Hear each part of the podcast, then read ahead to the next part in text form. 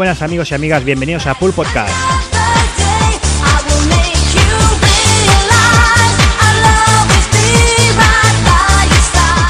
Desde Pulpo Frito queríamos dar el siguiente paso en lo que a pseudo prensa de videojuegos se refiere. Y como os podéis imaginar, ya os habéis dado cuenta escuchando esto que lo siguiente es un podcast. Sí, somos súper originales, lo sé. Pero la verdad es que nos apetecía hacerlo. Básicamente charlaremos, comentaremos, opinaremos, todo ello sin ningún tipo de pretensión. Más allá de la de pasar un buen rato y hacer que vosotros los oyentes también lo paséis. Y si además interactuáis con nosotros de cualquiera de las formas, pues mucho mejor. Principalmente la idea es hacer un programa mensual, en el cual mezclaremos la actualidad y ese retro que, bueno, como ya veréis, eh, nos gusta tanto a todos, excepto a uno que, bueno, ya, ya, ya, ya lo escucharéis. La idea del programa es hacerlo mensual, repasando así todas las novedades del mes anterior y las noticias más relevantes, además de analizar el juego más importante de ese mismo mes. Eso sí, nos reservamos el derecho de hacer algún programa extra, ya sea por algún tipo de evento, por un GOTI o porque nos apetezca simplemente. Pero bueno, ten en cuenta que estos contenidos descargables no los cobraremos. Y el podcast realmente tampoco. O sea, el que lo quiera escuchar que lo escuche y el que no, que siga con su vida. Y nada más, espero que os guste, perdonadnos por todos los fallos, tened en cuenta que somos novatos en este mundillo y seguramente que habrá muchísimos fallos, que seguramente se nos alarguen los programas, porque a esta gente se les da cuerda y no hay que los calle, pero bueno, yo creo que merecerá la pena escuchar a toda esta gentuza que tengo aquí a mi alrededor. Sin más, espero que os guste.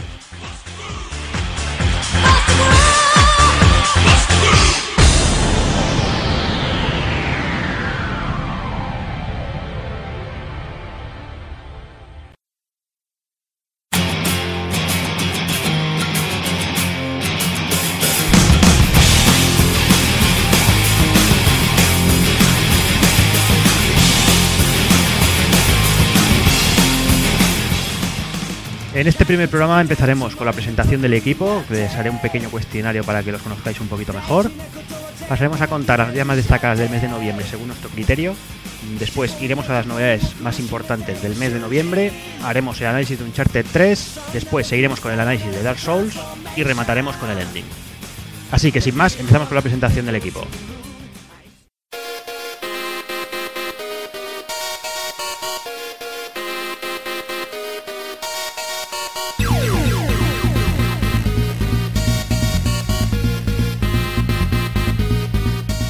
El primero, el amigo Taco Kun. Muy buenas, pues yo soy Taco Kun, eh, algunos me, me conocéis como Juana, ni otros ni me conocéis, o sea que Taco Kun ya va bien. Perfecto. Por aquí también tenemos al amigo Bill Ryu. Muy buenas, me conocen como Evil Ryu, que trabajé en GameStech y Loading y ahora estoy eh, colaborando con Pulpo Frito y, y Videosoc. Y bueno, también me conocen como Moreno. Muy buenas. Moreno. Ay, También eh, eh, otro más por aquí que se une a la fiesta, Rup. Muy buenas. Aquí Rubaku de Diario de un Juego.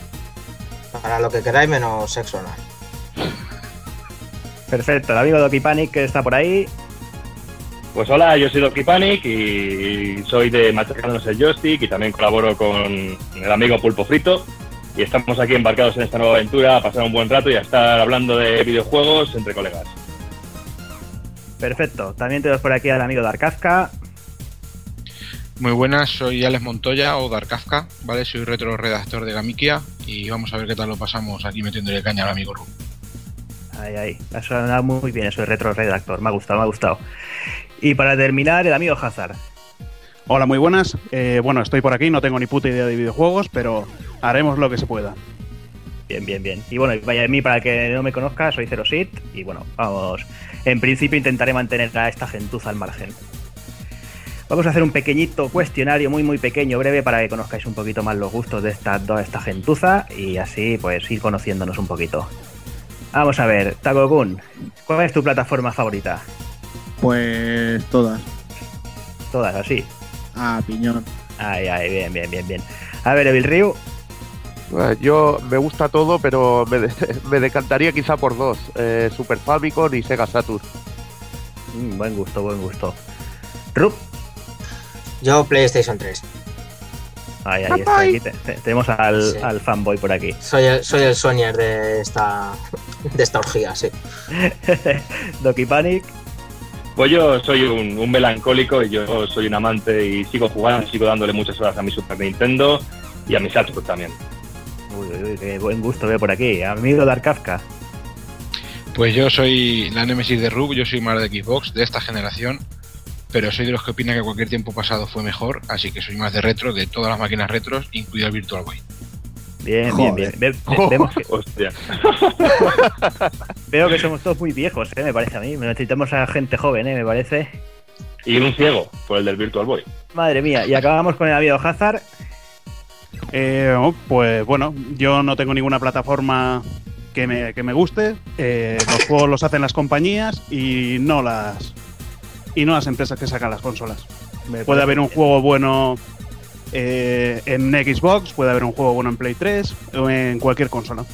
Oye, si dices todas como yo, acabas antes, macho. Pues ya está, tío, pero hay que alargarlo. Ahí, ahí. Bueno, y yo, co- como todo el mundo sabe, la mía Super Famicom y punto, ya está. Lo que me extraña es que no hay ningún seguero por aquí. Ah, yo lo he dicho, Sega Saturn, tío. Sí, sí, pero Sí, seguero me refiero a, a Mega Drive, tío. Bueno, Seguero la me- Mega Drive también está entre las primeras, tío. Nada, nada. Nada, bueno, venga, va, seguimos. A ver, Takokun, género favorito. Pues eh, o pegarme hostijas con otro en juegos de lucha o los juegos de rol japo.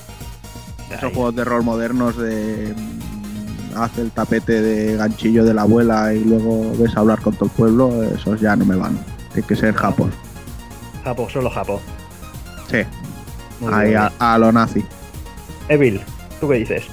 Bueno, yo muy parecido. RPG, lucha, juegos de acción y plataformas. Eso, eso, también, también. Ahí, ahí.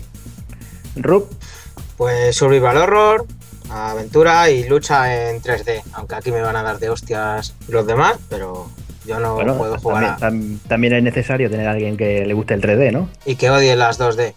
Bueno, pues así hay dos puntos de vista. Vale, bien, bien. Odias Perfecto. todo. Sí, también es verdad. Sí, directamente. Es un buen hobby. Es Sí, buen está hobby. bien eso. Sí. A ver, a Dark Kafka, ¿qué me dices? Pues yo, menos coches y fútbol, tío, lo que, lo que sea. Me da igual. Soy multi, multidisciplinar. Perfecto, tío. Multiorgásmico. Ahí, ahí. Ojalá, ojalá. Ha jugado hasta el Spiro nuevo ese. ¿No te gustan ni, ni los arcades de coche de Sega? Nada, tío, coches, soy anticoches total. Quitando el Split Second Velocity fue el último juego de coches que jugué.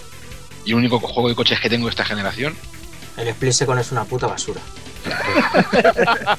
Ahí, empezamos bien. O sea, Hombre, no, un, no, un burnout de vez en cuando no va mal. es un bur- El, el, el bur- 2, el, el Burnout 2 sí me acuerdo que jugué en la Play 2, pero el 2 estaba guapo y el 3 también. Eh, ahora el que han hecho el, el último que hicieron para esta generación, que era Ciudad Abierta, y ese no me gustó ya. Ah, el Paradise. No, el mal. Paradise, no me gustó.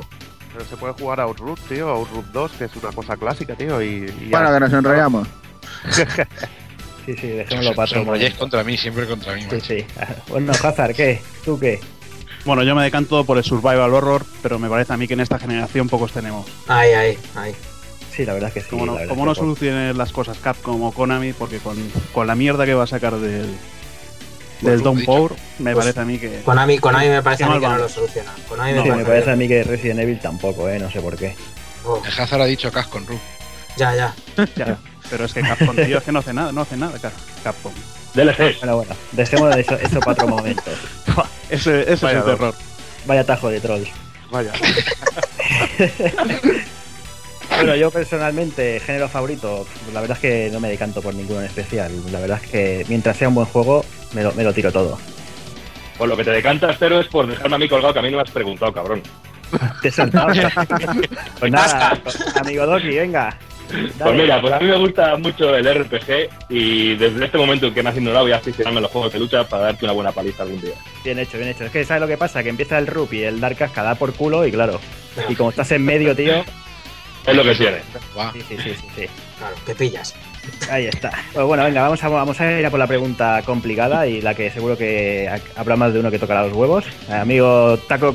Ahí está. Pues bueno, venga, vamos a, vamos a ir a por la pregunta complicada y la que seguro que ha- habrá más de uno que tocará los huevos. Amigo Taco Kun, compañía favorita. Pues aquí sí que está jodida la cosa, pero supongo que por cantidad de juegos que me obligan a comprarme, diría Bandai Namco.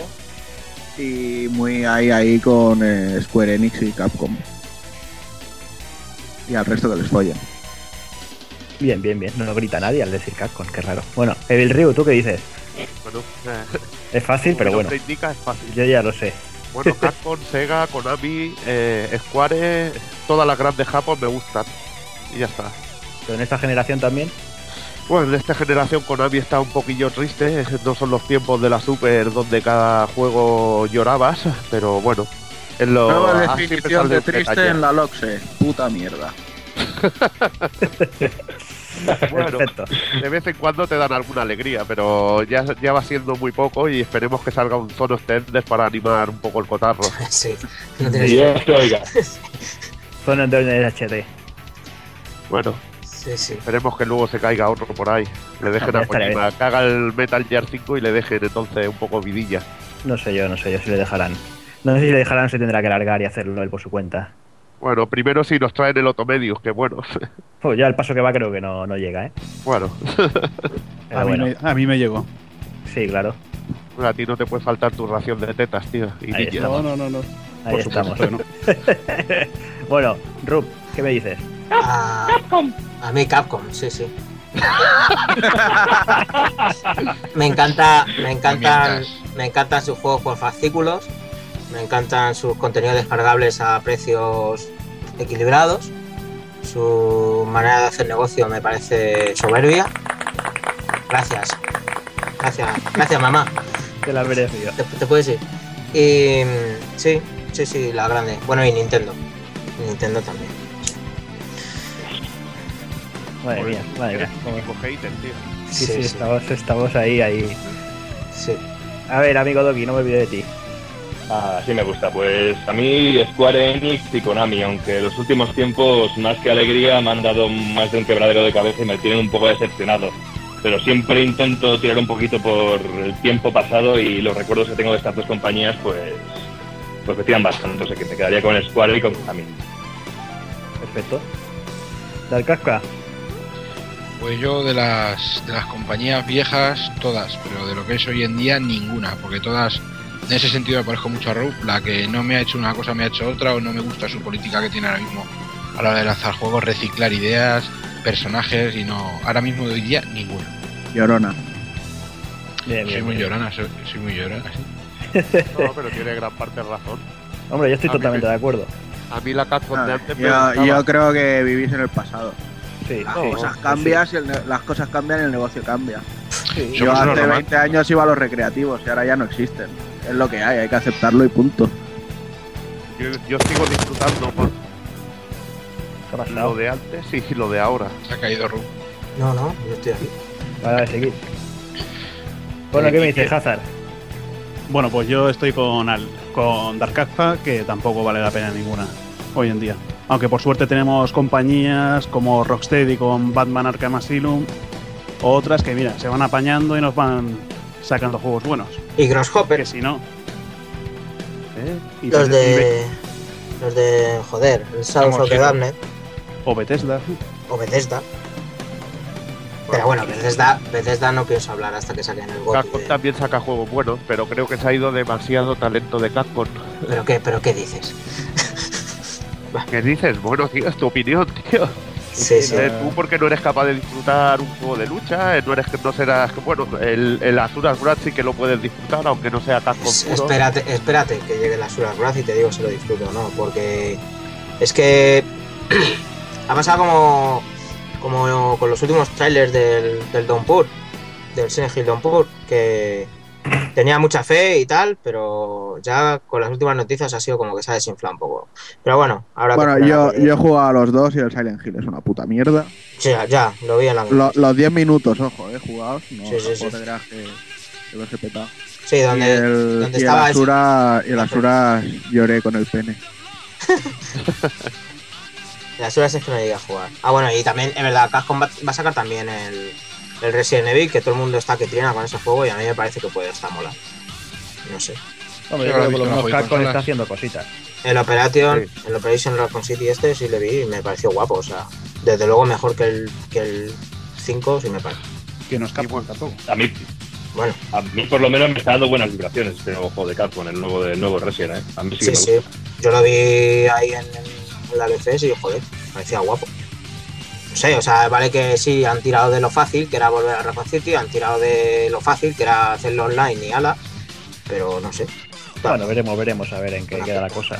Y creo que también han surgido compañías muy buenas. Eh, gente que se ha alargado de, de Capcom, por ejemplo, han hecho Platinum Video Games, que creo que le ha dado. un Hombre, poco- ya, tar- ya tardaba alguien en decir Platinum, por Dios. Sí, sí, sí, sí, sí, es verdad, toda la razón. Nos jodamos.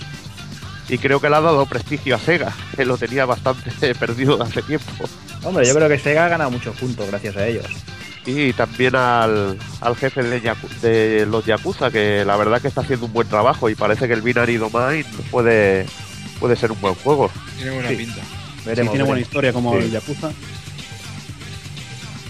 Perfecto, pues venga, pues bueno, yo ya, ya lo he dicho, básicamente sí, soy nostálgico, es decir, lo que hay. Yo, todas las compañías japonesas, con de aquella época hasta la generación anterior, porque esta generación no levanta cabeza, Capcom me sigue gustando, sí, vale, tendrá sus cositas, pero bueno, como compañía creo que es la más sólida hoy por hoy de las compañías japonesas. Y bueno, Platinum está haciendo un buen trabajo, Bethesda también está haciendo unos grandes títulos y hay mucha, mucha, mucha cosita por ahí. Y bueno, seguimos con la siguiente pregunta. A ver, Takokun. Dinos a ver, tres juegos o sagas imprescindibles. Pues a ver, por decir alguna de cada tipo. De rol, por ejemplo, te diría Chrono Trigger, Radical Dreamers y Chrono Cross. Aunque le seguirían de cerca otros como Grandias, Final Fantasy y Star Ocean. De lucha, indiscutiblemente te diría King of Fighters. Me gusta mucho más. eh, No será porque de- acabas de apagar la consola, ¿no? Eh, no, no, no, a nivel de personajes siempre me han gustado mucho más que los de Street Fighter. O sea, en Street Fighter, por ejemplo, siempre me he limitado a jugar con los 4 o 5 que más gracia me hacían, porque el resto no me molaba llevarlos. Y en King of Fighters siempre me he sentido cómodo llevando a todo el plantel, menos, menos los personajes que vinieron después con SK Play, SNK Playmore y estas mierdas. Bueno, sí, eso ya ni lo contamos. eh, cuando el Falcon Hoops este de los cojones. Todo eso ya me sobraba de personajes, no, no tenían el mismo carisma, pero todo lo que ha entrado hasta el 99 ha sido cremita de la buena. Perfecto, perfecto. Evil, Y Ah, que me por falta uno, decir ¿cierto? un tercer tipo de acción, pues estaría ahí ahí entre los God of War, que me ponen palote, y los Onimusha, por ejemplo. bien, bien. Pero he dicho, he dicho tres, ¿eh? Y llevas, me parece que 17. Bueno, he dicho tres tipos. Sí, sí, no, de tres tipos nada aquí, qué coño. Venga, Evil, vamos para allá.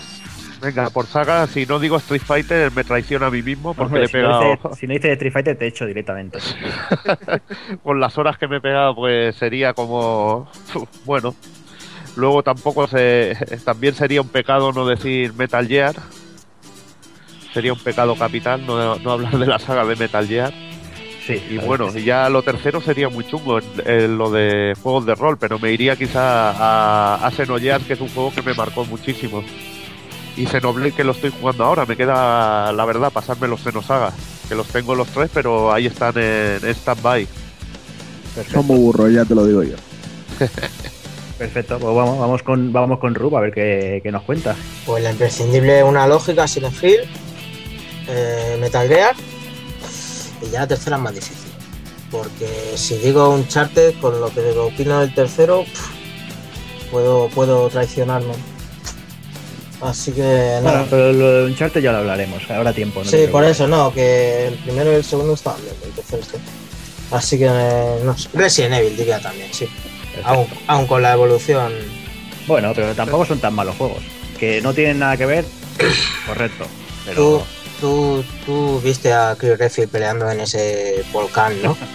sí, y rompiendo rocas con los puños. hombre, es una tía dura, coño. Más Pero no me digas que que no mola ver a, a, a- a Wesker tirándote misiles como si fueran dardos, tío, no me jodas. Sí, sí, sí, mola bastante, sí. Es muy bacala, tío. Son machos, de verdad, tío. Sí, sí. es un macho, Muy, muy, muy su hermano todo, sí. bueno, Doki, ¿qué me cuentas? Pues yo en el género de RPG me quedaría con Terranigma, sobre todo por lo que supuso en aquel, en aquel momento y porque fue el primer juego de RPG que, al que me pude acercar de, en aquellos años de Super Nintendo. Recuerdo la caja esta enorme que venía con los mapas y con las ilustraciones y me dejó muy marcado. Y también el Final Fantasy VI, que me, me gustó Ay, muchísimo. El mejor, Y el Gran Día 2. Brutal. Ahí, ahí, ahí el mejor Final Fantasy, punto. Yo lo firmo. Y a mí se habla mucho del Final Fantasy VII, de, de otros. y Yo creo que el 6 es uno de los grandes olvidados. y no lo entiendo por qué, porque me parece la mejor historia y el mejor sistema de combate y todo me encantó. Y luego Pero- también Gran Día 2 me... dime, dime. Pero, ¿quieres decir que el 6 es el gran olvidado? Sí, que por, digo para el público general, que siempre se habla mucho del 7 y no se Yo, hace tanto yo que creo que el, 6. el 5 es un pedazo de juego y es aún más olvidado que el 6, ¿eh? Seguramente. Y bueno, también me, también me gustó el 5, pero no sé por qué el 6 me marcó especialmente. Sí, esa banda A, a mí si me apuras, a mí si me apuras me quedo con el Tactics.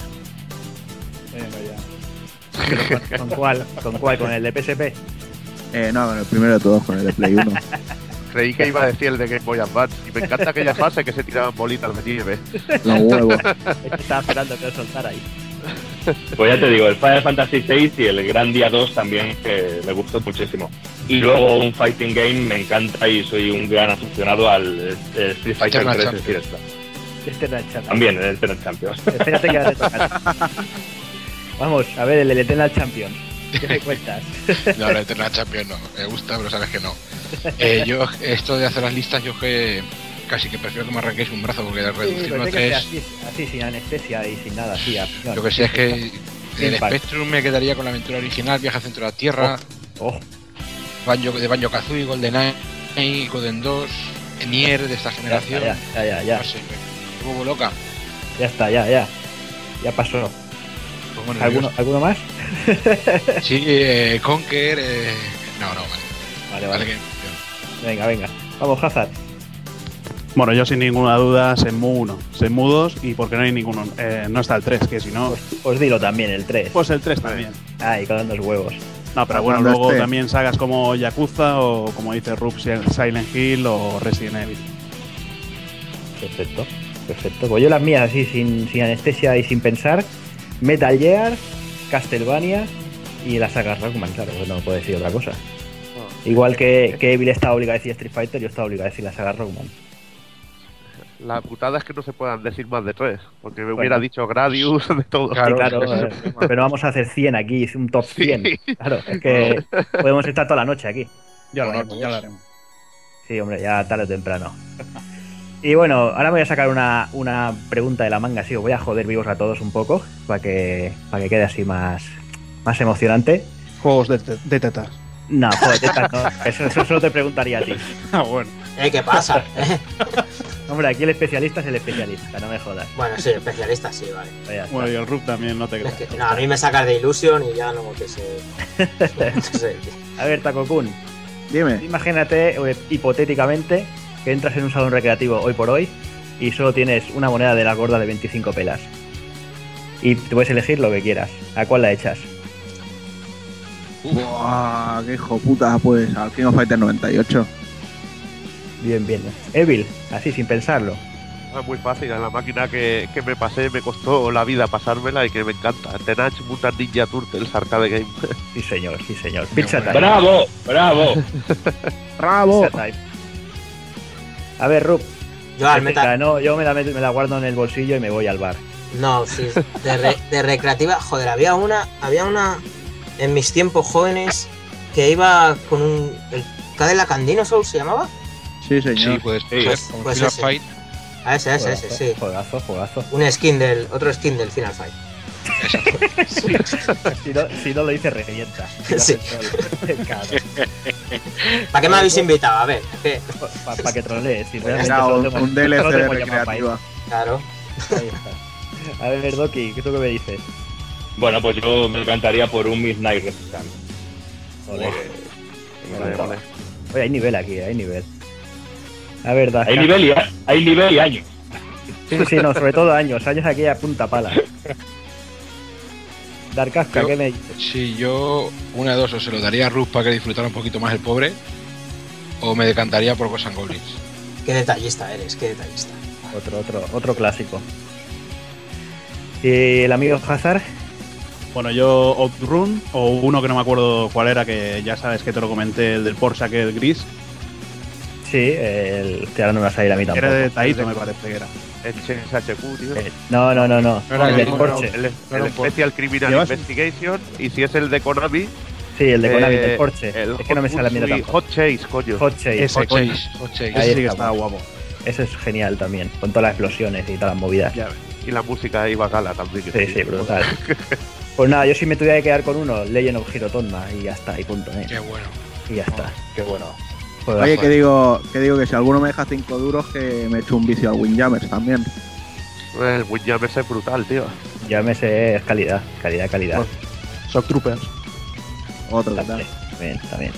Bueno, y nada, y para ir acabando la mierda esta, eh, bueno, co- contar, ir contándome proyectos, dónde estáis metidos, aunque alguno ya se la, ya ha hecho aquí la falca publicitaria, nada más empezar, por si acaso. Claro que sí. Pero bueno, a ver, Takokun, Bueno, pues yo un día que me aburría monté esto de esta puta mierda de pulpo frito y, Y- ya y- se me lleva ya se me lleva demasiado rato como para Y- estar en otros proyectos. para hacer más cosas, ¿no? Y la pregunta que se hace todo el mundo, y así la vamos a zanjar ya de una vez, ¿por qué pulpo frito? Pues me alegra que me hagas esta pregunta. Eh, iba yo un día por Japón con un par de colegas y dijimos de irnos a dar un voltio por Osaka. Ya acabaste de putas. Así que no, eso no. Nos empezaron con la zoofilia. Eh, total, que llegamos al. Llegamos al Universal de allí de Osaka y hay una especie de museo del takoyaki. Y como teníamos mucho tiempo muerto, dijimos, "Va, vamos a comprar unas bolas de takoyaki que las están haciendo aquí in situ. Y nos compramos unas bandejas, nos pusimos hasta el ojete, luego volvimos a comprar, nos volvimos a poner hasta el ojete. Y entramos al museo este raro y nos compramos unos peluches de pulpos. ¿vale? De los takoyakis y decidimos utilizarlos como la mascota del viaje. Entonces a todo sitio por el que íbamos le hacíamos foto al pulpo en Hiroshima, en bueno, en un montón de sitios, en Nara, en de todos lados, en Miyajima. Y al final pues hubo una pequeña idea de montar alguna cosilla entre los colegas que fuimos de viaje, de un blog así de videojuegos, anime, un poco de rutas turísticas por allí pero los otros dos se cagaron vivos y al final un día que estaba aburrido dije, va, voy a hacer una web de, de videojuegos, un blog. Bueno, y para Y- acabar de, de la cosa, que la gente que sepa que takoyaki traducido es pulpo frito. Porque igual Ah, hay, hay alguno que todavía no lo ha pillado. Y de ahí salió la cosa. Perfecto. Bueno, así Yo ya lo dejamos ya, en ya porno zanjado. este multitentacular de las películas anime. Eso también, lo que pasa que sí, las chicas me llaman Rudotsuki Doji a veces, me, me dicen que soy el Chojin, no el rapero ese de mierda que hay ahora, El- sino el el, que tenía el que tenía 20.000 pollas. Qué grande esa peli, macho. Va, me encanta. me encanta. Pero Qué eso bueno. ya es otra historia. Yo de mayor Sí, quiero sí. ser el chochín también. Ya ves. Yo quiero hacer la escena a la Noria. ¿Saben? Dejar las Bueno, páginas. bueno. Bueno, sí, sí, dejemos de aquí que, que hay niños escuchándonos. O, o no, pero bueno, es igual. No, Rube, Rube está ahora mismo ocupado. Sí, está, está dormido ya. Bueno, pues nada. A ver, Evil, ¿dónde Bueno, te podemos yo- encontrar a ti ahora mismo? Bueno, supongo que en tu casa, pero aparte. Bueno, bueno. Ya antes, como tú has dicho, ya, ya he Sí, dicho sí. De, de dónde veníamos, que es más o menos igual que tú. Más y bueno, estoy metido en Videosoc, un proyecto de, de web en vídeo, sobre todo. Y colaboro con el pulpo frito para quitarme el gusanillo de escribir, que ya sabes que me gusta mucho. Y hacer especiales retro y hablar de retro, que también me gusta tanto como lo actual. O sea que eso es lo que hay, en sí, más que nada. Genial. Pues vamos ahora con Rub, a ver qué nos dice. Pues nada, lo he dicho antes, yo llevo un mes ahí en Diario de un Jugón, que el jefe... Lian- liándola por allí, ¿no? Sí, segunda entrada y ya hice amigos, pero bueno, es lo que hay, o sea, es la personalidad. Haciendo Así amigos que- por allá por donde está. Sí, y nada, ya te digo, y haciendo los resúmenes semanales y algún especial por ahí. Y ahora contando mis pericias ahí en la NES ya, y poco más, la verdad. Y luego tenéis mi, mi blog y me podéis seguir en, Twitter, arroba rubaku. Eres un triste ahí pidiendo amigos. No, joder, no. Ahí. No, porque, porque, porque yo sé que yo sé que el pulpo frito solo lo visitáis vosotros también, entonces bueno, no. Y a Sí, vosotros sí. ya a vosotros ya me seguís, entonces. Y ya ni eso, ¿eh? Y ya ni eso, exacto. Aquí ya sabemos lo que hay. Pues exactamente. Sí. Y nada. Y eso, y aquí en el, en el podcast un ratillo. Aquí echando pestes. Sí. Bien, bien, bien. Ah. Y Doki, Pues yo vengo de machacándonos el joystick. Tenemos el estigma un poquito cada vez que vamos a alguna presentación de que la gente se descojona cuando decimos el nombre del, del podcast. o no, tú imagínate nosotros, Y- decimos pulpo frito, Sí, ¿eh? Tampoco te creas. Parecido, sí. Me imagino que irá por el mismo lado. E intentamos pues hablar todas las semanas un poquito del mundo de los videojuegos sin tratar únicamente lo que son novedades. Intentamos los juegos que nos van llamando la atención, intentamos hablar de ellos y de vez en cuando me dejan hacer un retro, que es lo que más adoro y lo que más me gusta, porque estoy un poquito desanimado y triste por, por esta generación que tenemos ahora mismo y no me, no me termina de llenar del todo. Y luego aparte también intentamos mover un poquito el tema de campeonatos y mover un poquito la conciencia jugona de la gente de por aquí de Castilla y León que, que parece que están escondidos debajo de las piedras y no, consegui- no, conseguimos que salgan mucho a la luz. Eso tiene que montar un del manga o algo de eso. Eh, eso es. Estamos en proyecto de montar una exposición con la historia de, de los videojuegos, con, con consolas de todas las épocas, con vídeos y con cosas. Y poco a poco sal- y vamos saliendo adelante y vamos teniendo un poquito de, de nombre. Eso Genial. o pones tetas en los carteles. Eso, eso también. No, igual se cortan, ¿eh? También. Depende, Depende de qué tetas. depende del personal. Genial, pues nada. Y a ver, Dark Kafka. Bueno, pues a mí me podéis encontrar en 20, mayormente. Del MySpace. Podéis mandar un mensaje al 555 con la palabra clave búscame. Guarrilla. Y bueno, un poco, poco más que mi, un blog que creé hace nueve meses más o menos, eh, darkafkablogspot.com. Con eso empezó todo un poquito. ¿Cómo? Luego ¿Nueve les, pon- meses? Sí. luego les pones un pitido a todos en el nombre del blog para que se jodan, ¿no? ¿Veis? Si me preguntáis dónde me podéis encontrar, tendré que decirlo. Si no Pero estamos que Sí, sí. pero luego lo, luego lo censuramos. Claro, luego lo cambia y pone. Es Me podéis bonito. encontrar en pip, pulpo frito. con otra voz distinta. Bueno, y aparte el blog este que ya digo que tengo muy poco tiempo, eh, me podéis encontrar hace también un poquito en Gamikia, que es una página nueva, eh, con otra gente muy también muy capaz y yo que sé, y poco más que eso. Y ahora con vosotros echándoos una maneja con este con este tema. Ay, ay, Y luego me, me alquilo por noche para despedida de soltera y cosas de estas, pues todo es sin hablarlo. Y saliendo por la tele. Ah, bueno, sí, pero eso es pues, por otros temas. ¿Y cuál era tu usuario del Mythic, dices? Eh, No, de Badu, yo soy más de Badu. Ah, vale, vale. Y de eh, Canal Cani. En Canal Cani también. pues, En el sexo, no, en Qué el no, ahí. También tienes foto mirando hacia arriba y en el espejo y esas sí, cosas. en el espejo del baño, me encantan. Esas son mis preferidas. Mis 6.000 abuelos. De las que sale el váter detrás. Sí. Pero tira de la cadena, ¿eh? El bote de champú, la dentadura postiza del abuelo en el, lavabo. Sí. Típico. típico. No, que te la haces en el dormitorio y se ve el consolador ahí en la mesilla. Sí, Lleno de, lleno de flujen. de. Que no quede nada el- a la, para la imaginación. Nada, nada. Ahí nada. Bueno, Hazard. Bueno, a ver, pues yo un poco eh, perreando un poco por pulpo frito. Y luego en mi blog, Pero- sin Master Hunter. poco. Bueno, un poquito solo. tampoco, tampoco tanto. Un par Poco, de noticias a la semana. Uy, uy, uy, uy. Depende de la semana. Bueno, bien. bueno, depende de qué semana. Llevo ya tres semanas sin poner nada. Ah, no, bien, bien. Hombre, bien, estás está liado bien. con, tu, con el aniversario de tu blog. Sí, bueno, cinco años ya, pues. Te debo un algo habría que hacer. ¿Alguno, alguno, alguno de aquí ha participado en Te debo una- para el blog? Te debo un artículo, ya lo tengo, ya lo tengo casi. Para los seis años. Sí, Eso dijiste la semana pasada. Bueno, sí, tú sí. resérvalo para el sexto ya. Sí. No, no. Para cuando acabe, pa- para cuando acabe evento, yo te hago un artículo de la serie, que además lo pensé el otro día. Sí, Cuando acabe Tonosi, ¿no? sí cuando acabe, sí, exacto. En fin. Bueno, y yo, pues nada, yo también ando por pulpo frito de vez en cuando. Y nada, con el 06 TVS que me entretengo ahí en la hora del curro a hacer capturas. Y ya de paso, pues las subo a YouTube y esas cositas. Y poquito más.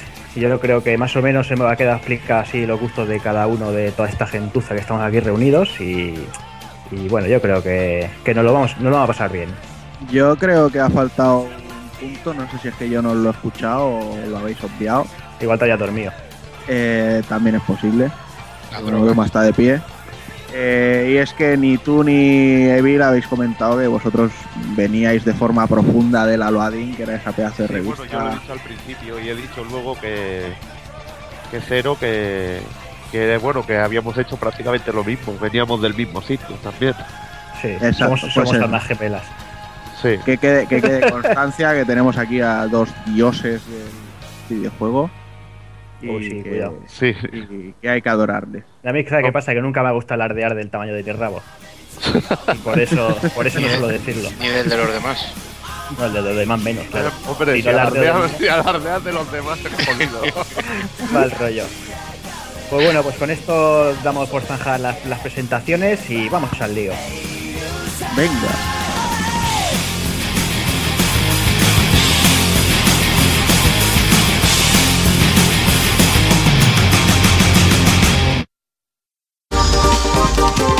Visítanos en pulpofrito.com. Te esperamos.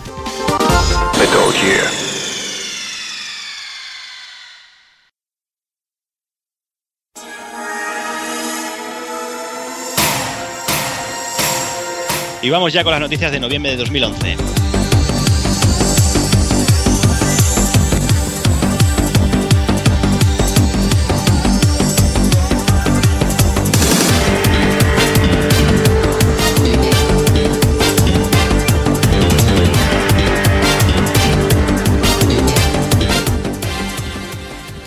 Para empezar, nos llena de orgullo y satisfacción que en estas señaladas fechas la zarzuela lo vuelva a hacer, sí señores. Otra vez más. Hace unos meses denunciaban a Marvel por, por el traje de Magneto de la dinastía M, en el cual se, había- se veía representada una imagen del rey. Bueno, Magneto vistiendo igual que el rey en una, con su traje de bonito del, del ejército de la armada. Y bueno, denunciaron y no sé cómo acabó la historia, pero han pasado unos meses, eh, Capcom lo, ha retomado para, para usarlo como DLC en la, su última entrega de Ultimate Marvel vs. Capcom 3 y supongo que habrá sido simplemente por aprovechar ese traje, porque ya que, que es un traje bonito, incluso el, el autor de dicho traje dijo, o sea, de esa ilustración, dijo que no encontraba otra persona que tuviera una percha sin igual para, para usarlo. Y no sé, la verdad es que lo veo absurdo, o sea, cualquier persona del mundo estaría orgullosa de esto y, y no perdería el tiempo en hacer una denuncia tan absurda para ser, para ser reeditar el, el, el DLC. No sé qué, qué, qué opináis. Eh, Evil, ¿qué opinas?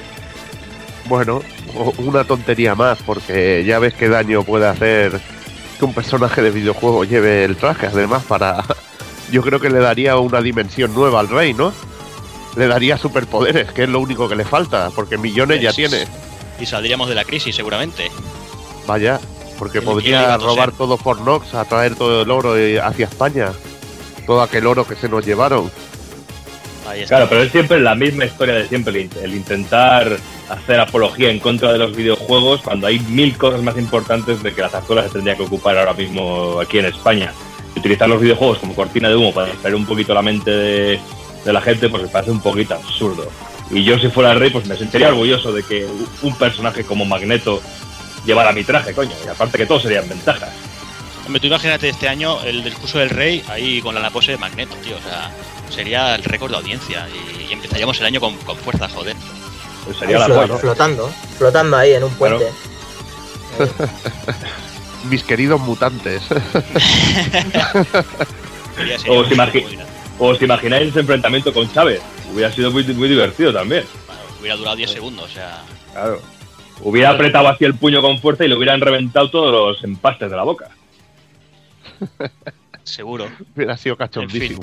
No sé si alguno queréis añadir alguna cosa. Taco. No, a mí la verdad no me importa ni el rey ni Magneto, así que sigue, pasa palabra. Yo digo que son todos unos soplapollas, así de entrada. Y aparte añadiría que vale, que si el rey fuera Magneto, lo acepto. Pero ni veo al príncipe Felipe como Mercurio. Y, y mucho menos soy capaz. Ni mucho menos soy capaz de imaginarme a ninguno de los trolls esos que tiene por hija como la bruja escarlata. Oye, pero tú imagínate el Froilán este que salía ahí pegándole pata a las niñas en las bodas y eso, ese, Sí, no, ese tiene supernombre. ese ya sería ya. Ese es el slow de los Goonies. El, el, el duende verde. Imagínate, al, al niño este ya solo le falta el super delante, super Felipe Juan Froilán de todos los santos. Hostia. Personaje de Capcom No. para el próximo juego. Ya O imagínate, a, o imagínate a Sofía con el traje de tormenta. De, de Oh, todos sí. modos, no flipéis porque me estáis diciendo mucho de superpoderes de Magneto, pero más quisiera Magneto estar viviendo como vive el rey. Eso sí que es un superpoder. Madre mía. Totalmente Pero de acuerdo. cabrón, un superpoder que leen tu nombre y te mueres porque te quedas sin oxígeno. Sin, sería sin brutal, oxígeno, tío. sin hogar, sin nada. Madre mía. En fin, creo que no hay que darle muchas más vueltas a la gilipollez esta y bueno. Y que se dediquen a otra cosa que, que, que bastante jodido está el país A trabajar. perdiendo el tiempo en esas subnormalidades. sí, trabajar. Que, que trabajen un poco. En fin, y de, y de una movida a otra. Porque Namco Bandai ha anunciado que Ridge Racer para Vita en Japón por lo menos empezará a usar un, un sistema de micropagos.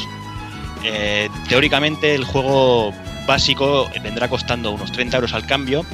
Inicialmente vendrá dotado de 5 coches y 3 circuitos. Mm, bueno, es poco, sí, es poco. Bueno, los primeros Racer más o menos iban por esas, esas cantidades. Lo que pasa que después podremos adquirir coches al precio de 2 euros, además de nuevos circuitos a 3,50.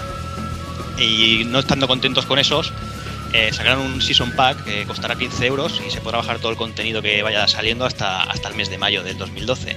Y bueno, y a partir de ahí, pues nada, habrá que, habrá que ir pagando DLC a DLC la gente que, quiera ampliar el juego. No sé qué os parece. Yo sé que, que el amigo Tago-kun tiene algo que decir sobre este tema.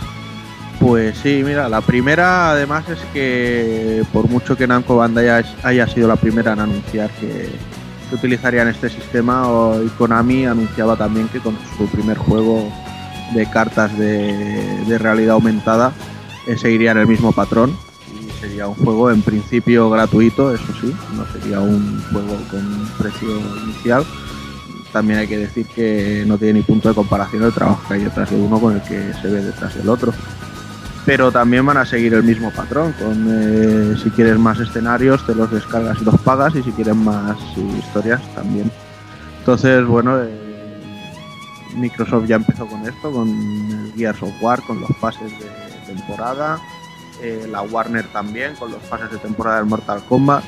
Para que, bueno, imagino que ahora ha levantado tanta ampolla por el tema de ser de una consola que va a salir ahora y, no sé, que no lo tenemos tan, tan asumido, pero en realidad esto se está haciendo desde hace tiempo.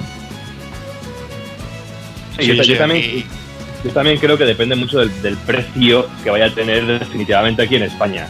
Porque si el juego sale por unos 30 euros y contando con que un juego completo de PS Vita costará alrededor de los 59 euros aproximadamente, no sé, 30 euros más los 15 del pase de, tem- de temporada, pues a lo mejor sale relativamente económico para alguien, porque a lo mejor yo me compro el juego y realmente luego no me interesa seguir jugando o me puedo conformar con esos no sé, es que criticarlo ahora mismo sin saber el precio real del, del juego de salida, no sé. Claro, imagínate eso, que a mí solo me interesan los tres coches que vengan de principio, por poner un ejemplo, y luego digo, no, yo quiero circuitos. Dice, vale, pues me descargo los circuitos y ya está. ¿Y, y No, qué ver. salido? ¿38? Pues 38. Que yo, que yo, que yo ante todo estoy, estoy en contra de los DLCs y que siempre lo he criticado. Pero en el caso de que te vendan un juego ya y que sepas que lo que hay a un precio reducido, otra cosa es que el, el juego me lo vendan con cinco coches y tres circuitos por 60 pavos, entonces se lo compra su puta madre. Pero si me lo venden a un precio muy reducido y luego yo puedo optar a comprar más circuitos, pues yo tampoco lo vería mal. La cosa es que la realidad va a ser que nos va a llegar el juego por 45 euros, seguramente. Yo sí, creo seguramente. que, Eh, ¿Qué opinas, Evil? Que aparte de precios, eh, hay un tema que no sé, a mí sí que me preocupa bastante, no sé lo que pasará, pero normalmente cuando haces un juego de este tipo, un RPG, igual todos estos añadidos no te lo meten en lo que dijéramos que es el modo historia del juego, cómo lo implementan, cómo lo implementan, ¿no? Eh, yo, por ejemplo, pillo el Race Racer y tengo un modo campeonato y no sé cómo va a afectar estos circuitos, si los van a implementar ahí, solo los voy a poder correr, eh, bueno, jugar en Time Attack. Eso me preocupa bastante más. O, por ejemplo, que estés en un RPG y bajen nuevos escenarios y simplemente sean, como dijéramos, mazmorras alternativas o lo que sea. Y, y eso sí que me fastidia bastante. Y Bueno, a ver, pero- Hazard, ¿qué opinas? A ver, yo pienso que de momento la noticia es para Japón. Eh, con el tiempo que puede pasar de que salga el juego en Japón a que salga aquí, aquí puede que lo tengamos ya completo. O si no, siempre tenemos la, oportun- la oportunidad de esperar a la versión GOTI, en la que seguro que viene todo. Y es- existen Pero- otros antecedentes de juegos que cuando es la versión internacional luego ha sido muy mejorada también de la japonesa. Sí, por eso. Posible. Bueno, habrá que ver a ver cómo, cómo lo rematan aquí, pero bueno, que parece que el camino que va a tomar la historia va a ser esta. No creo que las, todas las compañías más o menos apuntan por ahí. Bueno, Como dice Juanan- eh, también parece una manera de acortar el plazo de sacar un juego, ¿no? Saco un juego eh, igual en un año y luego le voy sacando contenido, más contenido y no tengo que esperarme dos o tres años para sacar el juego, con todo el contenido ya metido. Otra manera de, de desarrollar juegos. Como dice Juana, eh, pues es que es el futuro, nos guste o no nos guste el futuro, pues desgraciadamente pues pasará por ahí también. Pues sí, qué remedio. Y bueno, y en el más o menos en el mismo sistema de, esto, eh, también nos hemos enterado que viniendo de Sony también se, eh, se limitarán las descargas de la PS Store a- de 5 que había hasta ahora a 2. era un, un agujero, entre comillas, de seguridad que, que- que aprovechábamos los usuarios para descargar un juego, pagarlo entre 5 y, bajarlo, pues nada, reduciendo los costes al mínimo, como aquel que dice. Sí, eso era una putada, está claro, para los usuarios, pero bueno, yo creo que a nivel de negocio es totalmente lógico. O sea, no sé, no sé qué opinas, Borja. Pues mira, yo realmente me ha pillado así de, de sopetón esa noticia cuando la leí porque no conocía yo que se podía se podía hacer esto en la PlayStation, no, no tenía ningún, no tenía ni idea. Pero como tú dices, que a nivel Sí, de es, pero- tan sencillo como, como coger y, y uno, bueno, se crea una cuenta compartida entre todos, todo el mundo la tiene configurada en su Play, uno la paga eh, y después todo el mundo la descarga con esa misma cuenta en cada uno en su consola y todas las cuentas de usuario que tengan esa, eh, en esa consola pueden jugar a dicho juego descargado. O sea, no, no está limitado al usuario, está sino por la consola. claro, pero como, como tú bien has dicho antes, que, a- que a nivel empresarial pues es, es normal y lógico que, que lo quieran erradicar eso. Claro. Porque es como si yo es como si yo me compro un DVD y ese DVD luego yo lo pusiera públicamente en un bar o, o hiciera una o hiciera una copia y esa copia se la pasara a otra persona. Que es una putada para el usuario, pues claro que es una putada, porque yo si lo hubiera hecho, si lo hubiera sabido, lo hubiera hecho, sinceramente. Sí, por supuesto. Claro, pero eso tienes que tener amigos, no como Rubio como yo, que yo me enteré también con la noticia, o sea que yo tampoco sabía No, no, pero ahora ni idea de como, esto. como son, son para dos cuentas lo podéis hacer igualmente vosotros. Ah, Rubio y yo, claro. Claro. Como, como si yo tuviera dos amigos. No, pero tienes a Alex. que- Tú y yo, tonto. Hostia, date cuenta, ha dicho Venga. Ruby y yo, y a mí que me den por culo. A mí me han dejado aquí de lado totalmente. Y a mí igual, Claro, ¿eh? que solo. Pero Borja, tú tendrás amigos. Vosotros tranquilos que Sony se ha dado cuenta de que yo me compré una Play 3 hace poco y ha dicho, a ver, a este le cerramos el grifo. Ah, porque no, sí. Porque, macho, Si hubiera ya pensado en ti, tiempo esto. Ya llevaba Era- tiempo y se alardea mucho. Pues No, pero esto ahora, aunque llevara tiempo, esto han tirado ahora que está claro que cuando han sacado los juegos grandes y los han sacado para digital y, y es cuando pueden sacar pasta realmente. Porque cuando tenías demos de 15 de 15 euros, pues no. Yo la verdad es que tengo, estoy indeciso entre las dos opciones que tengo pensadas sobre esto, ¿vale? La primera sería que Sony es demasiado, demasiado lista, ¿vale? Algo que también nos han ido demostrando con el tiempo. Sí, eso está Y claro. la, y la segunda sería que Sony es el cristiano más puro y casto que ha parido madre, ¿vale? Que ya no le queden mejillas para poner, para que le peguen de hostias. Pero yo me decanto más por la primera, o sea, eh, su primera consola, la Play, triunfó por la piratería, igual que la 2 y la PSP en menor manera. Y creo simplemente pues que este sistema ya de un principio vieron que la gente les tituleaba, ¿vale? Pero como tampoco tenían mayores intereses, pues les servía que la gente fuera adaptándose a utilizar el, el servicio. Sí, Y como ahora- dice, y ahora- dice Rup, es el problema es ese, que ahora salen los juegos que valen 50, 60 brazos y claro, Claro. ahí ya pierden mucha Ahora, pasta. ahora viene Ubi con los Assassin's Creed y va eh, con el Battlefield y le dicen, oye tío, que meto un juego que cuesta 70 euros y me lo compran entre 5 personas.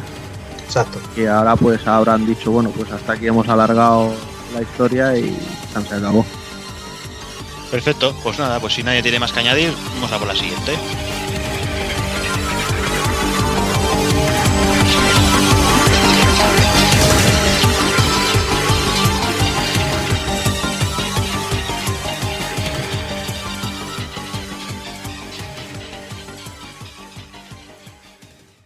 Peggy 18.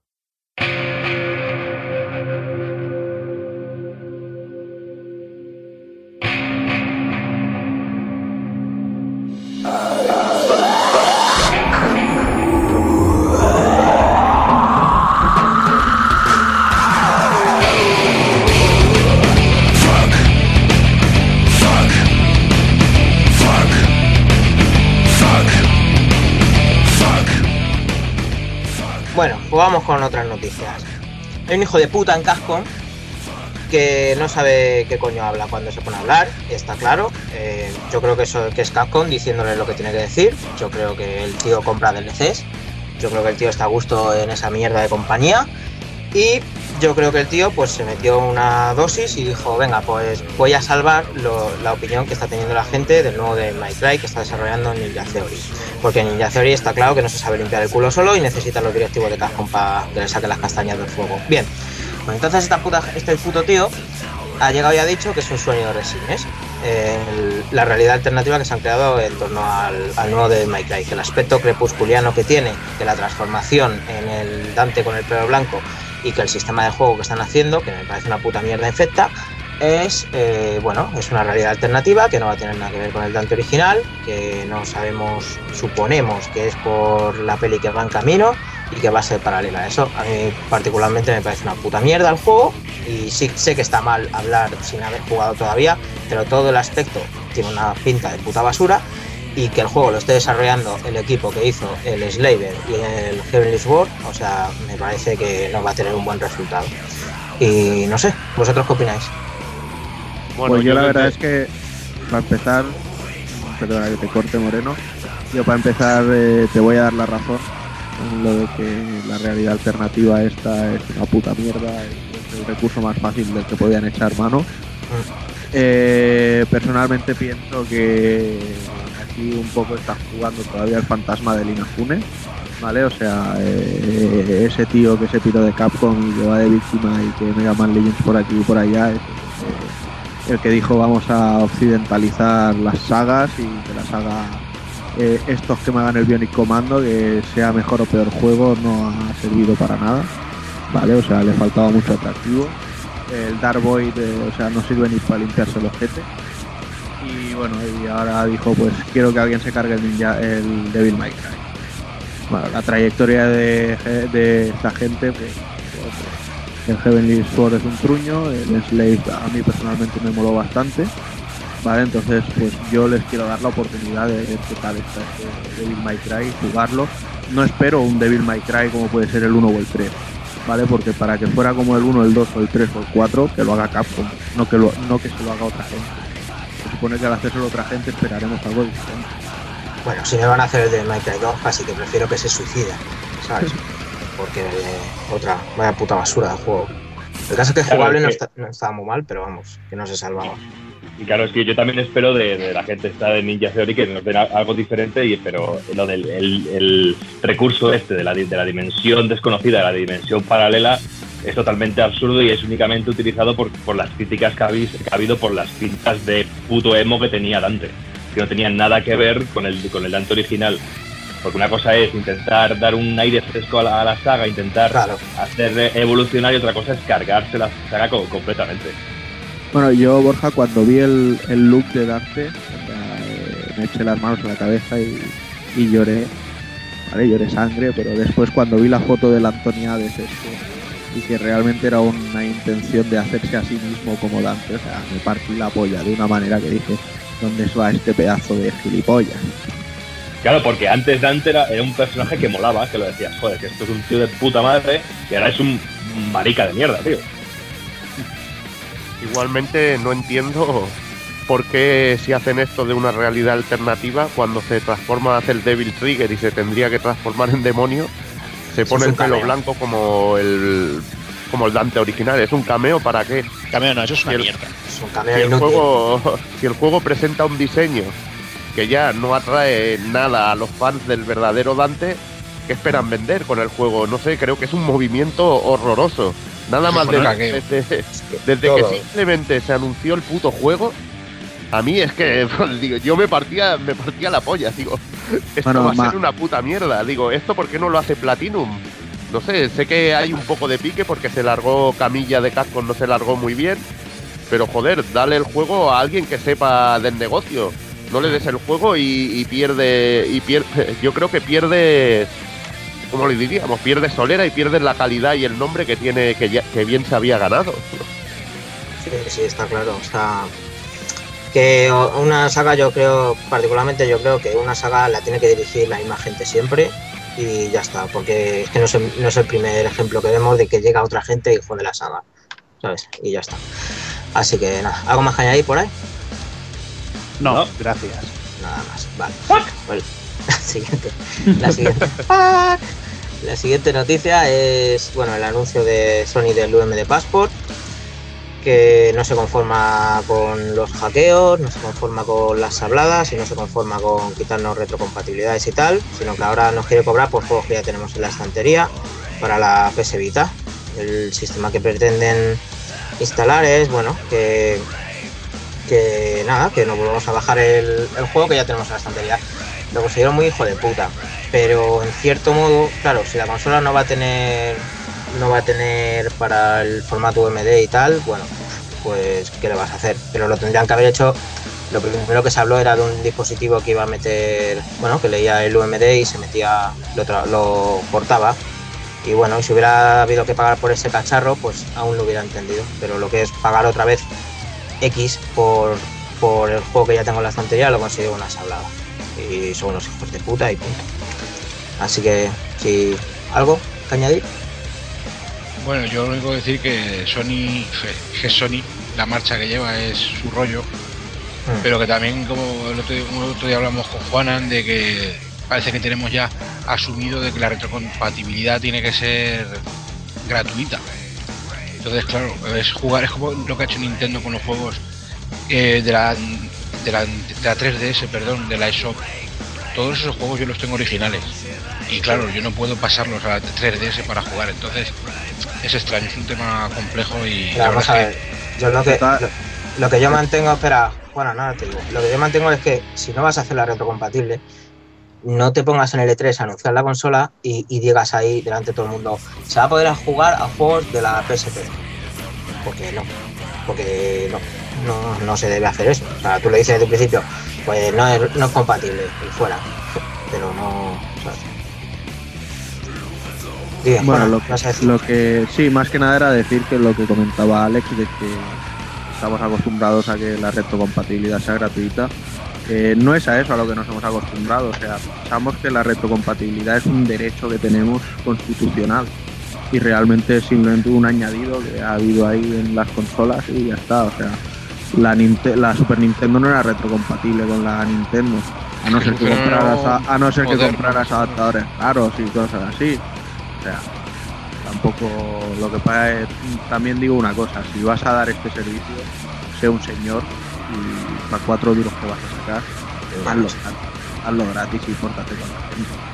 Vale, no seas un rata como Nintendo y vendas un Metroid de la Game Boy normal a 7 euros. Sí, sí. Exacto, y es que es eso, si, si desde el principio tú dices la consola no va a ser compatible, pues nada. Pero, pero joder, es que es eso, yo lo vi, ¿sabes? En el E3 sí va a ser compatible y tal. Y claro, ya la gente se hacía sus cábalas, porque si no va a leer UMD, ¿cómo va a ser compatible? Y claro, sí. Y nada más, por mi parte. Pues eres un puto hooker. Sí, pues mm, pregúntale a tu mamá.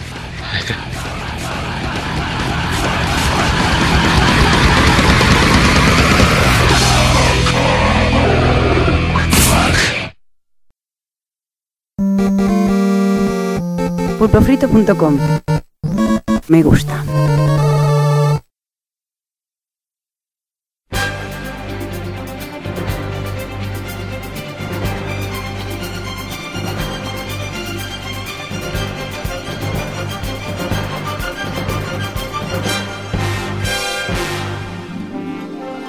Y como no solo de malas noticias vivimos, vamos a, a la parte agradable. Bueno, agradable hasta cierto punto. Vamos a pegarnos un repaso de las novedades más importantes del mes anterior, que es un mes como viene siendo habitual, un mes de noviembre cargadito de grandes y muchos juegos. Eh, no sé, ¿qué chicos? ¿Os habéis gastado mucha pasta o qué, Javi? Eh, ¿tú qué dices? Bueno, este mes ha sido un mes en el que casi no he comprado nada, aparte del Skyrim y el Saints Row 3, no ha caído nada. Bueno, el Need for Speed de Run, que ha aparecido por ahí debajo, debajo de una piedra.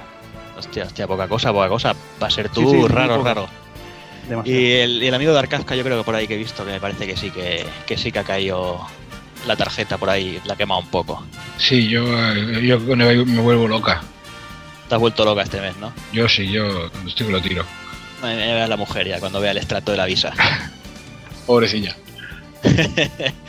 Pero bueno, vamos por partes y vamos a ir empezando. Eh, hay que decir primero que no están todas, pero bueno, están las que hemos pensado que son las más interesantes de este mes. Y, y cómo empezar el mes como con un buen título, creo yo que es un buen título, recién salido del horno el día 1 de noviembre, eh, aparecía en todas las tiendas Sonic Generations, eh, una reedición entre comillas, un remake también entre comillas, con una edición coleccionista absolutamente brutal, impresionante y que la verdad que, que con promesas de que iba a ser el juego que por fin iba a ser el retorno de Sonic. No sé, eh, Dark Kafka, ¿qué, opinas tú de ello? Yo tuve la suerte de tener que comentarlo para Gamikia, de analizarlo, y la verdad es que yo creo que las promesas las cumplieron. Incluso la edición es tan, tan- con tanto cariño lo han intentado hacer, yo creo que hasta la edición de prensa eh, venía con muchos detallitos y muchas pijotadas que, yo que sé, incluso el juego en sí tiene muchos detalles que de verdad yo pienso que es incluso mejor que el Color, personalmente, y, y el Sonic que hacía mucho tiempo esperábamos.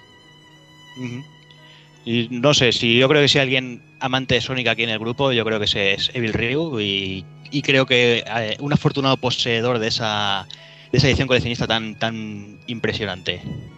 Bueno, eh, yo voy a dar un poco mi opinión porque el juego me ha gustado mucho, pero hay cosas que no sé. He jugado a todos los Sonics y hay unas cosas que no me acaban de convencer. Creo que, como bien ha dicho Dark Kafka, Sega ha hecho un gran trabajo, sobre todo con la prensa, cosa que no había hecho en títulos anteriores y creo que el juego se ha inflado la nota bastante y también el fenómeno de, de atraer la nostalgia de los viejos jugadores y, y- y el denominador del juego en sí lo podríamos llamar como fanservice. Porque es que el juego es lo que es lo que te da sobre todo. Eh, pero veo algunos problemillas en que es un poco corto. Eh, las, las fases clásicas de Mega Drive se han quedado en 3, mientras que las del Sonic nuevo se han quedado en 6. Y me hubiera gustado que hubiera seguido un patrón clásico de Sonic de tener cada mundo su jefe final. Y, y los enfrentamientos con los jefes me ha dejado un poco frío. Y no sé, me ha dado la sensación de que ha tratado mejor a la prensa, se ha aprovechado mejor el fenómeno fanservice y creo que en comparación con otros títulos que la prensa los había maltratado como Sonic Unleashed, eh, pienso que se ha inflado la nota por este en este aspecto. Otra cosa que tampoco he estado muy a tope es que el juego me parece demasiado fácil y no es un reto, no sé, es lo que no me convence. Lo veo un poco para niños, porque Sí, es que te lo quizás un pasas. público para un público más infantil, parece, ¿no?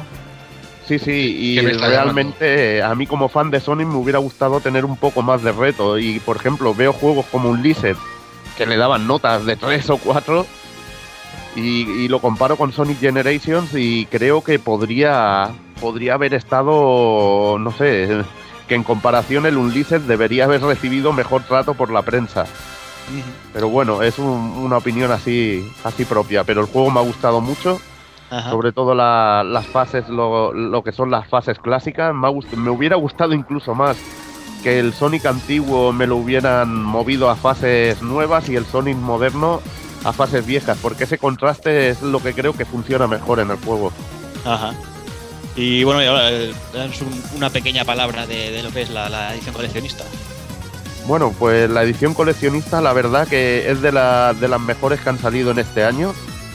Eh, viene, bueno, viene un pequeño libro de ilustraciones con la historia de Sonic, eh, CD, un doble CD de música y material, eh, de contenido descargable, que es, la verdad que está muy bien, sobre todo que hay una fase de, hay un pinball, un homenaje al, al Sonic Pinball y bueno, eh, muy bien, muy bien, la, la verdad, la colección y la figura están bastante bien, anillo, un anillo de Sonic numerado, eh, creo que es un buen, una buena, una buena edición coleccionista.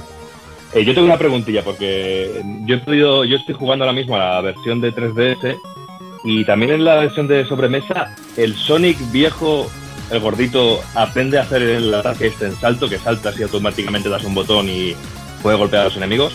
No, el Sonic clásico tiene los ataques de siempre y el Sonic nuevo los suyos. Claro, es que realmente en la Pensaba versión que ibas a 3DS preguntar si, si, si aprendí a hablar. eh, No, no. el Sonic clásico. No, eso es el una de las, una de las tonterías más grandes que he visto jamás, tío. Sí, es Porque el Tails antiguo habla y el Sonic el Sonic antiguo no habla y te quedas, joder, ¿y esto a qué? No sé, eso es algo muy raro. De eh, comentar que la versión de 3DS eh, tiene fases distintas a la de a la de las versiones de de Play 3 y 360. Yo creo que incluso es mejor versión la de 3DS personalmente que la de sobremesa.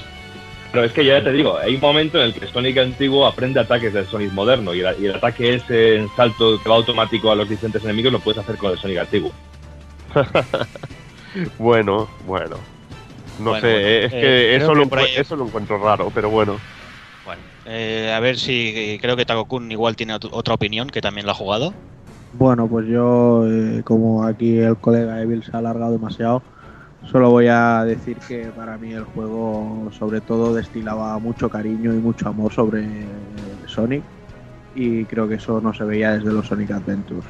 Entonces, bueno, es un juego correcto, muy bueno, eh, yo lo daría como un juego notable y bueno, sí, también tiene sus cosas, o sea, es lo que decimos, tenemos los huevos peludos desde hace 20 años que jugamos al Sonic, pero Sonic sigue siendo un juego para niños. Entonces, pues Genial. es, lo- es lógico que la historia vaya un poco infantil, como que le dan una salchicha envuelta en celofán a Sonic. Sí, pero menos bueno, mal, menos mal a que, iba- ver. que ibas a ir a lo corto, ¿eh? Perdón, discre- aquí sí que está, me, me toca un poco las narices porque discrepo que hay Sonic que son juegos que, te- que tienen algo de reto. Si te pones un Sonic de un Sonic Advance, puedes tener fases o un- alguno de los Sonic de DS, puedes tener fases que son de auténtico hardcore. Y la verdad que a mí me molesta mucho que el juego sea una puta broma como fue el Kirby Epic Yarn. El sí, el Epic este, bueno, el último que salió, el Sí, sí, que yo llamo el de los hilitos, El penúltimo. que era, bueno, que te venía un enemigo que, y se te dormía delante tuyo, ¿sabes? O sea que no me gusta que la dificultad sea una puta broma, la verdad. Bueno, bueno, eh, dejaremos esto para otro, para otro momento, esta discusión. Que bueno, que, que tiempo habrá. Eh, seguimos. Eh, solo un día después se ponía a la venta Uncharted 3, la tercera entrega de las aventuras del gran Nathan Drake, pero que no comentaremos ahora de momento porque es el juego que hemos, uno de los juegos que hemos elegido para el análisis este mes y bueno, no vale la pena ahora aquí extenderse, ya nos extenderemos y nos discutiremos, nos pelearemos, nos tiraremos los trastos a la cabeza comentando este juego. Eh, una semanita después eh, salía a la venta uno de los esperados de- del año, unos esperados por el público en general, porque aquí poca gente lo ha jugado. eh, me refiero a Call of Duty Modern Warfare 3. Eh, creo que el único que lo he jugado he sido yo. El juego ofrece básicamente más de lo mismo, un multijugador bastante bueno y bueno, lo que ya se ha visto, algunas pocas novedades, pero las justas. Eh, eso sí, yo me quedo con la campaña, que aunque corta, realmente es espectacular. Es para jugarla con un bol de palomitas al lado, es peliculera total. Espectacular. Os va a dejar el mando bueno. Sí, bueno, mientras no comas ganchitos, no hay problema. Ah, los ganchitos son para las pajas. Ahí estamos. El, el día 9 salía un juego de esos que, que- que pasarán des- desapercibidos por la gran mayoría. Eh, nosotros que Dodonpachi Resurrection Deluxe, que creo que el amigo de Bill Ryu lo tiene y lo ha jugado. No sé qué nos puede contar de él. Versión japonesa, bueno, pues típico Hellsotter de, de Cave, eh, visto desde arriba. Y bueno, lo, vas a tener lo, lo clásico de Cave, un reto infernal y que va, que va a afinar tus reflejos al máximo, un punto de detección de la nave minúsculo y a ver si eres capaz de, de sobrevivir a- al infierno que se desata sobre ti. Incluye el juego las versiones, bueno, la, es el, el Dodonpachi, la primera versión que salió en Japón, y han puesto de download el, lo que llamaríamos el, el Black Label, creo que es. Y que es una versión que incluye jefes finales nuevos de, de otro juego, no sé si era el Esgaluda 2, ahora no me acuerdo. Te incluía otros jefes finales y esto, y otros estilos de juego que te amplían un poco, un poco más allá la experiencia. Que la verdad que Cave se curra mucho los sistemas de disparo y todas estas paranoias de puntuaciones y todo para picarte con los récords con los colegas. Sí, es una, es una pena, ¿no? Que, que este, que este estilo de juego, que este formato esté desaparecido en nuestro país. Todavía gracias que nos van llegando con cuentagotas, pero la verdad que cuesta, que cuesta volver. Y además que llegan a un precio muy competitivo, yo creo que es para hacer recordatorio de, esos grandes clásicos, yo creo que, que merece la pena. Bueno, a mí la verdad me- lo que me duele es que aunque de este tipo lleguen con cuentagotas, tres o cuatro quizá, que del estilo antiguo no llegue ninguno. O sea, eh, vale, los Bullet Hell están muy bien, pero imagínate un Axelai ahora. Bueno, pero es que no es que no lleguen, es que estos juegos están saliendo en Japón y no salen de allí. El- un juego tipo Axelai no existen ahora mismo. O sea, Exacto, a, a eso me refiero. O sea, pero no es que no, los es que no lleguen, es que no existen. pues eso. Ya, por eso. Es que dices que no lleguen, es que no, no es que no lleguen, es que, es que no existen directamente. O sea, el problema es que eh, de, este tipo de juegos en Japón salen a No, patadas. no, no, he, no he llega dicho que el problema es que nos lleguen este tipo de juegos, los Bullet Hell solo, y que del otro no se haga nada. Hombre, algo va saliendo, pero muy, muy poca cosa. Pero bueno, tampoco es cuestión de extenderse, porque el Raiden lleva ahí en pre-order más de un año y, y, bueno. Pero en fin, eh, veremos a ver. Van saliendo poco a poco, pero no sé. En principio todo lo que sale es Bullet, bullet Hell de Cave y, poco más. No sé. Supongo que, que que al tener una buena distribuidora, entre comillas, pues. Pues la cosa supongo que, que son muchos puntos. Pero bueno, saltamos al siguiente. eh, uno de los juegos considerados por muchos, o sea, el, el juego robavidas del año.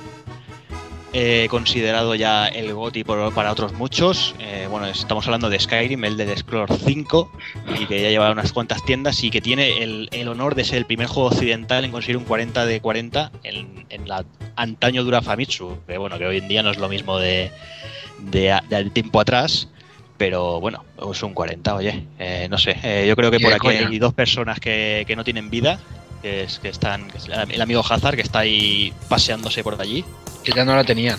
Pues la, la verdad es que el juego merece la pena. Yo lo tengo la versión en 360, a pesar de los bugs que decían que tenía esta versión, como que si lo instalabas en el disco duro, que perdías texturas. Yo no he tenido ningún problema. Y bueno, pues el juego es espectacular. El RU, por ejemplo, me parece a mí que no salió de casa en dos semanas. No, yo no he salido de casa en 27 años, pero, pero ahora por lo menos tengo algo que hacer aparte de pajearme y subir al personaje de nivel y matar todo tipo de bichos y dragones que vuelan hacia atrás gracias a parches y nada, y ahí estamos dándole, sí. O sea, es el primer juego que yo me pongo a jugar 12 horas seguidas. Y claro, luego acabas hecho una puta mierda de cabeza, pero bueno, peor no, Peor no iba a quedarme, ya. el Sí, para mí sí, indudablemente. Si no ¿Pero te fuera da tiempo a ducharte o ni eso? No, no, pero no necesito. ¿Para qué si no hay control Con de, de olores en el juego? Ten- Tengo una ventana y aquí no me ve, no me ve nadie en la habitación ni va a entrar ninguna tía, ¿sabes? Y mi familia ya está acostumbrada a mi peste, así que no.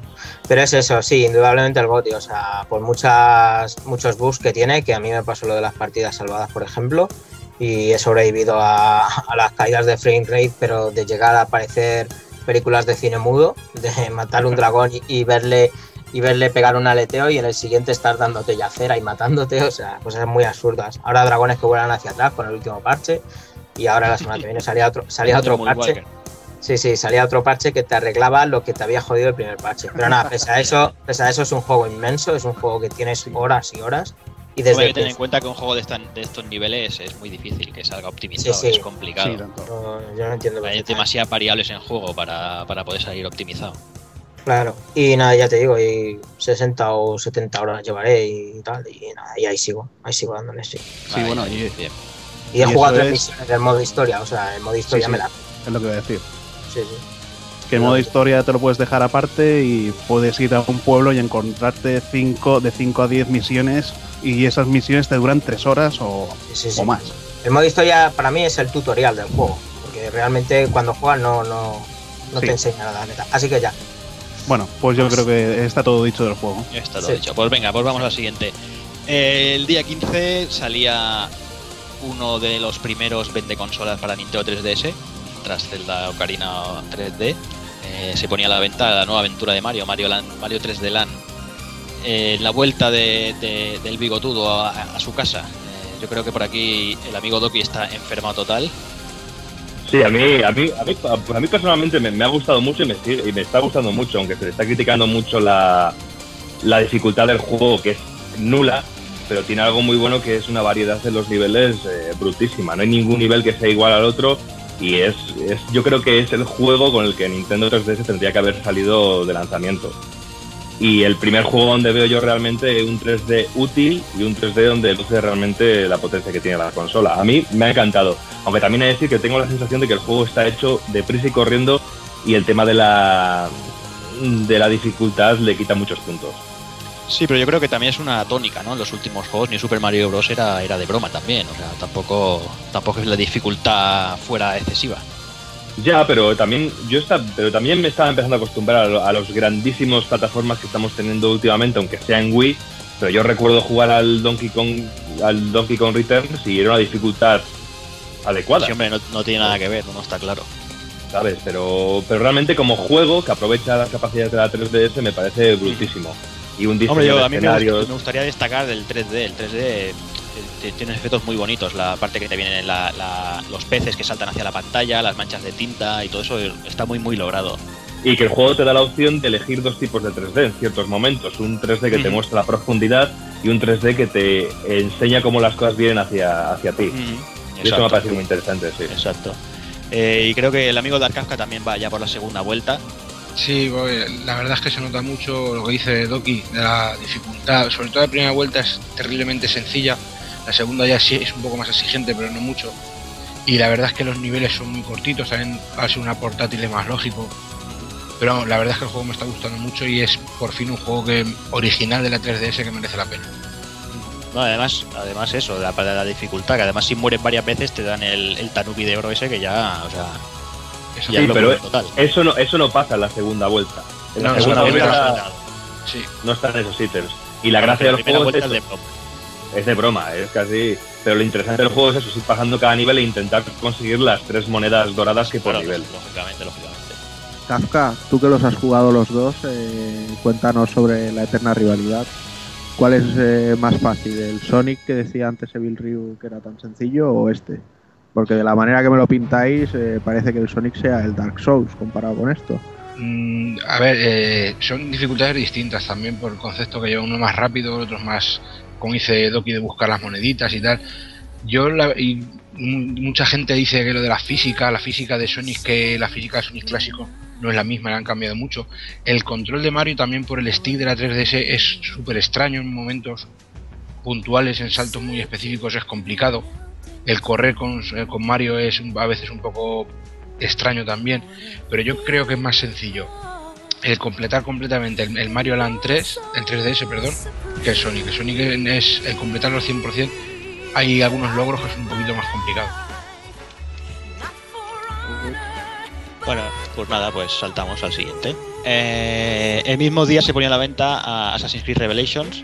Eh, bueno, el- la supuesta fin de la saga de, de Ezio, que bueno, veremos a ver, porque cada, cada, cada entrega dicen que es el último, y bueno, veremos a ver.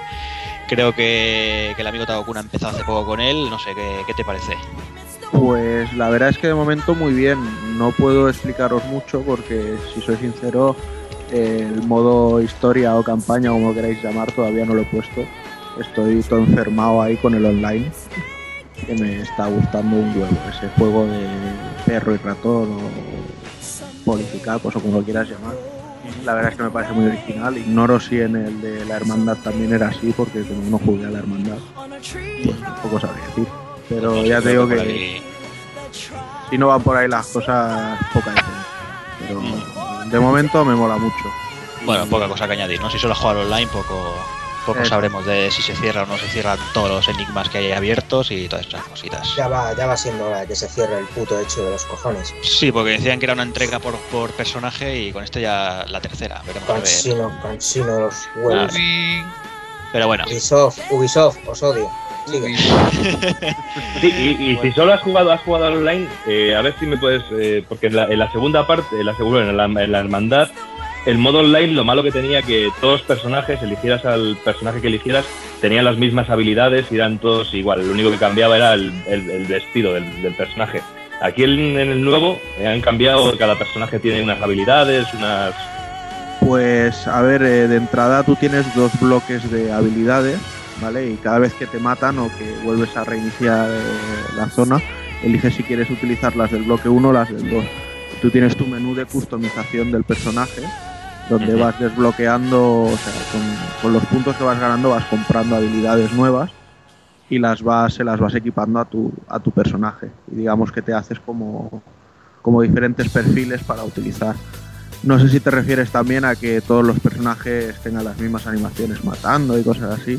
A eso me Y- refiero, que si hay un personaje que sea más rápido Sí, pues que otro. aquí, pues, sí, bueno, más rápido, más lento, no sé, pero hay, por ejemplo, personajes que van con lanza, otros con las cuchillas y las muertes son diferentes con, con cada tipo de personaje. Vale, vale. Genial, pues nada, pues vamos a, a por el siguiente. Y hablando de juegos con muchas entregas, eh, el día 16 se ponía a la venta Need for Speed The Run, que bueno, que nos, Hazard nos contará un poquito más. Bueno, yo a diferencia de, de Takokun, eh, en esta versión, gracias a EA, no he jugado online, así que explicaré un poquito del modo historia. Es, es digamos, como si tuviéramos el modo historia del... Como si tuviéramos el Hot Pursuit, pero añadiéndole un modo historia y restándole un poquito la policía, que en esta ocasión no te toca tanto los huevos como, como los otros. Pero bueno, el juego no está mal. Vas desde una carrera desde San Francisco hasta Nueva York y ya está. Casi nada. Además, el, no, tengo, es que no tengo nada más que es, un- decir. El es juego, un- es Dime, corto, dime. ¿no? Por lo que he leído. el juego muy largo no es. En un día ya me he llegado casi a San Francisco. O sea que. Que casi nada. Bueno, bueno, pues nada, supongo que será un juego dirigido a, lo- a los fans de, de la saga, vamos.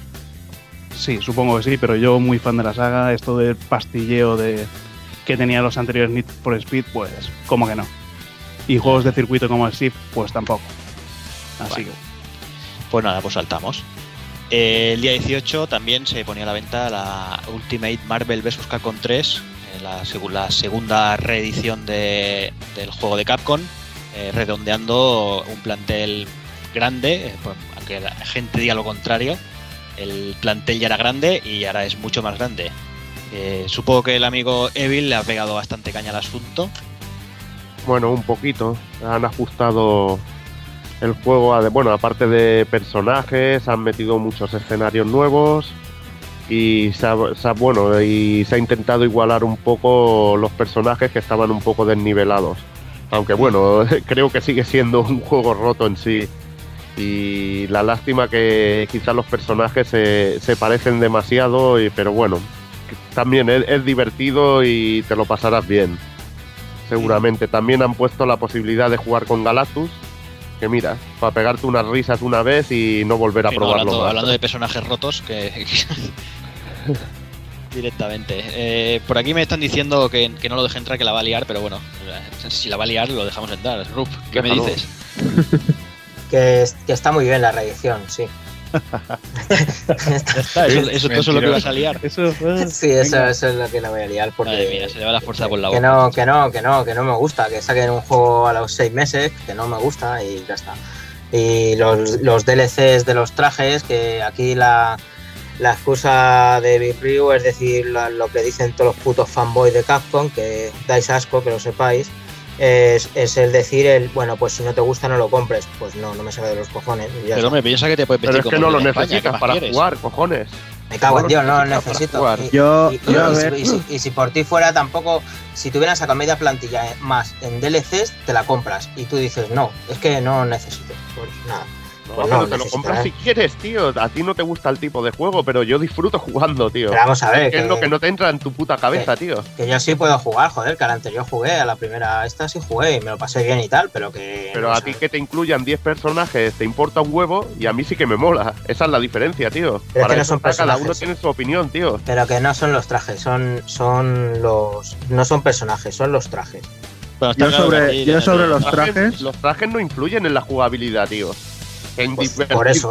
Pues ¿Y por eso no qué- tiene justificación es lo el único que, que el cerebro te dice, he de tener ese traje para demostrar que la tengo más grande que todo el mundo, tío.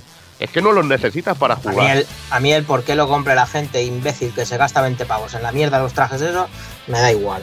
O sea, yo digo que es una gilipollez y punto. Y la, y la política de CAS con, con los DLCs en sí.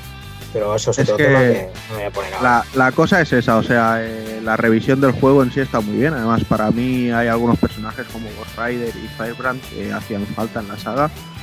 Pero sobre los trajes, eh, bueno, sí, yo también pienso que el que quiere los compra y el que no quiere no. Pero vamos, eh, es fliparse decir por un puto traje para cada personaje a astillar 20 euros.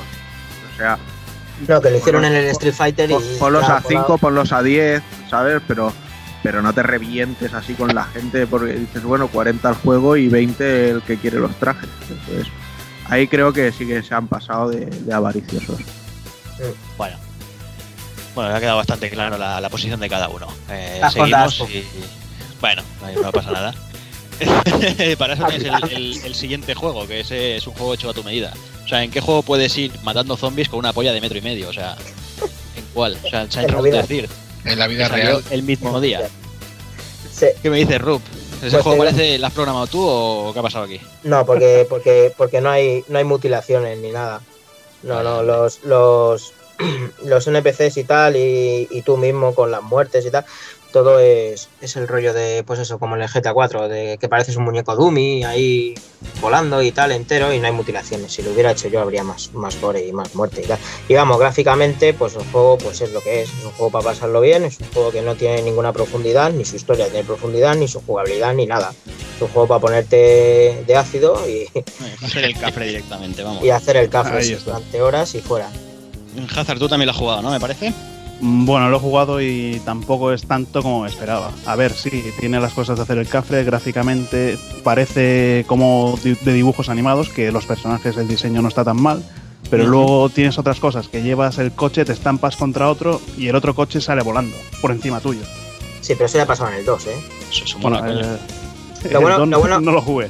No, lo bueno, lo bueno que tiene este, que le falló al 2 para mí, es que, que, bueno, que la seriedad no, no, no tiene ninguna seriedad. El juego va de voy de coña y punto. Y el, el 2 iba de eh, que soy de gasta chungo. Bueno, pero bueno, por eso, por eso se ha distinguido este más y tal. Y está muy bien para hacer el tonto. Todo el tonto que no podías hacer en el GTA ni vas a poder en el GTA 5, lo, va- lo vas a hacer en este. Sí, básicamente yo creo que querían ocupar ese hueco, ¿no? Sí, sí, sí, exactamente. Pero bueno, eh, y nada, y hablando de juegos espectaculares, eh, otro que posiblemente esté en la lista de GOTY de mucha gente, eh, Zelda Skyward Sword. Eh, salía el mismo día y con los últimos coletazos de la Wii parece que nos están llegando lo- los mejores juegos de, la, consola de Nintendo. Eh, yo creo que el amigo Doki está bastante enganchado al juego y no sé si, si, compró esa, esa pedazo de edición con su mando dorado, su CD y, esas cosas. Sí, pues, pues yo por aquí tengo la, edición que la compré el mismo día de salida con el mando dorado, que, que es muy guapo, y la banda sonora que es una auténtica delicia. Y decir que por fin creo que tenemos el, el Zelda que nos hacía falta en Wii, porque lo vivido con Twilight Princess a mí me quedó bastante desencantado y ahora mismo llevo unas 45 horas de juego aproximadamente y, y todavía no lo he terminado. Lo Mm. cual habla muy bien de un juego, eh, viendo cómo duran los juegos a día de hoy. Gráficamente me gusta mucho, pero se echa mucho en falta lo de siempre, el, el HD. Si este juego hubiera tenido la posibilidad de HD o la Wii hubiera tenido la posibilidad de HD, hubiera sido la polla. Porque Sí, tiene pero bueno, es lo que, lo que cogea siempre. Pero es que tiene un aspecto gráfico que va un poquito entre va a caballo entre Twilight Princess y el Wind Waker. Él se ha intentado buscar un poquito la expresividad de Link.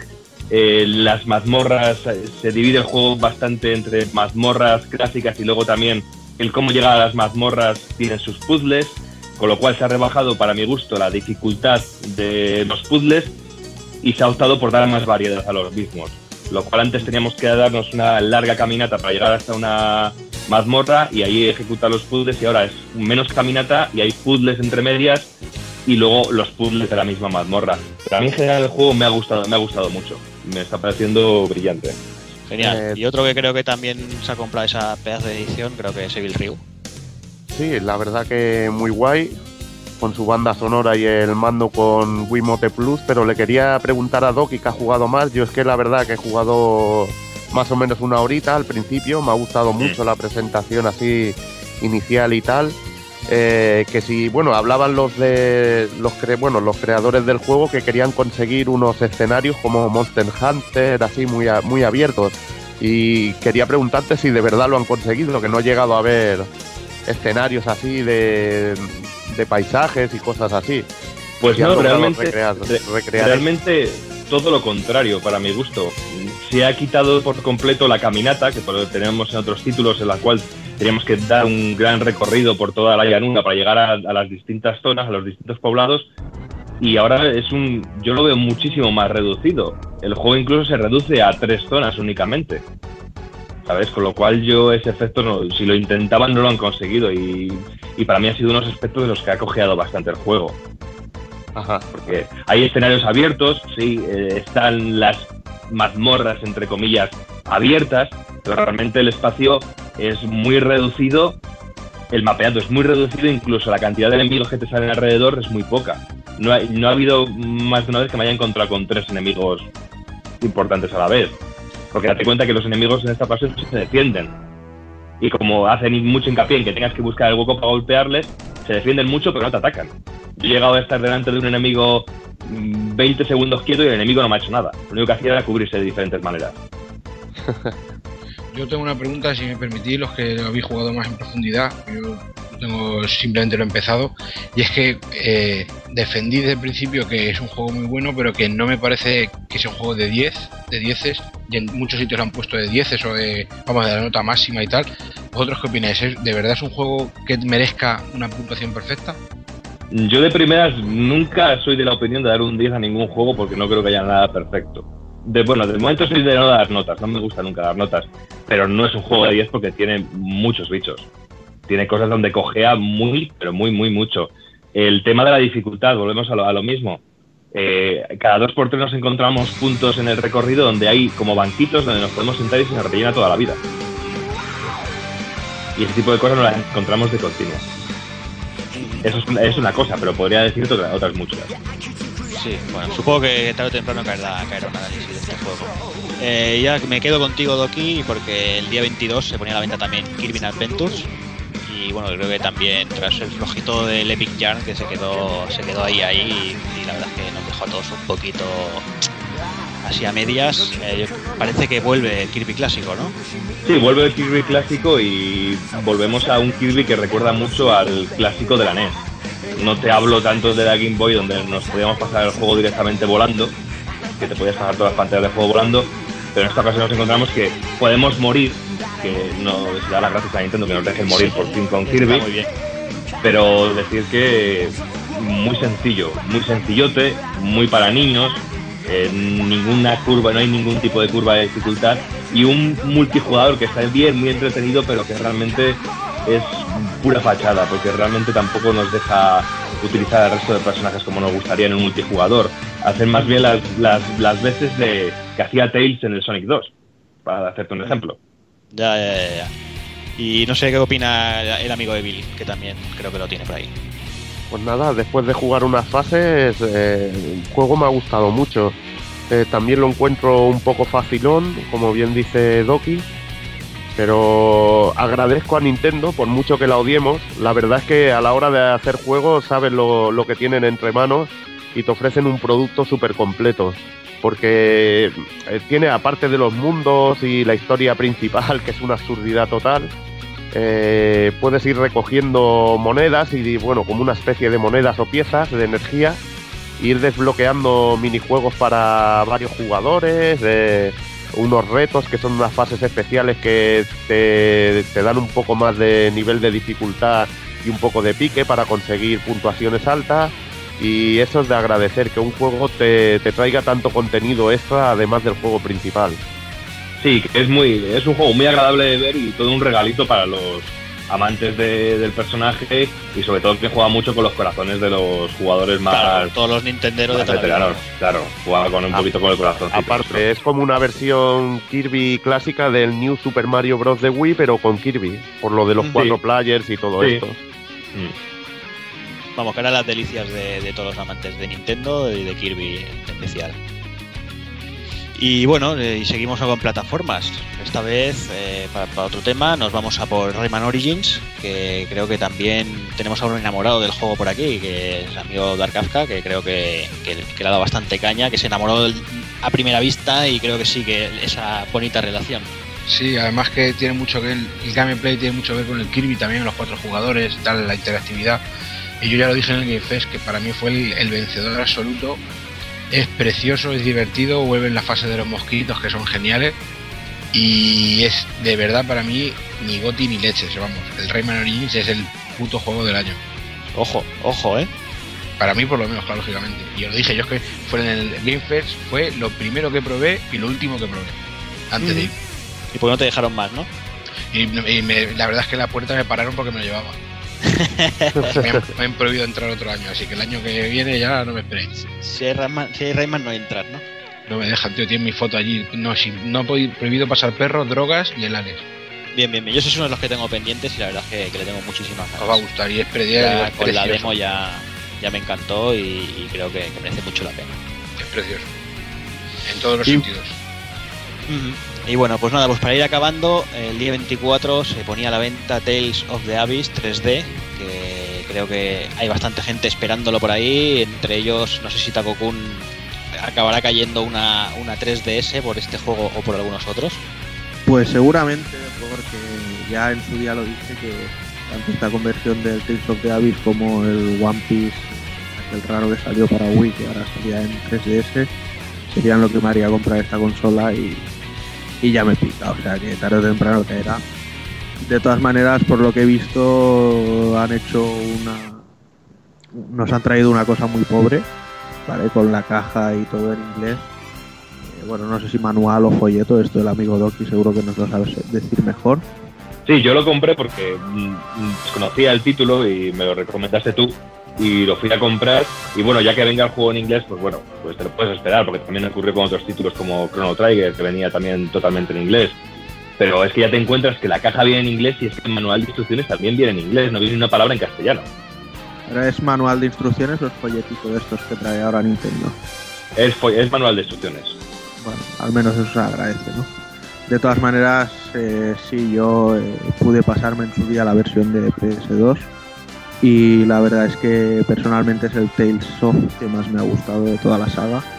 Eh, todo el desarrollo de personajes y tanto el protagonista como los secundarios que van con él me parecieron que, vamos, que, que el Tales of Steam lo bordó. Genial, ¿algo más que añadir? No, Pues creo que con este cerramos los lanzamientos más importantes. Eh, sí que es cierto que se han quedado algunos en el tintero, pero bueno, es un mes con una de lanzamientos espectacular, brutal y bueno, y por narices había que recortar, ya nos hemos ido con la broma casi a 40 minutos y bueno, vamos a ir a por el análisis.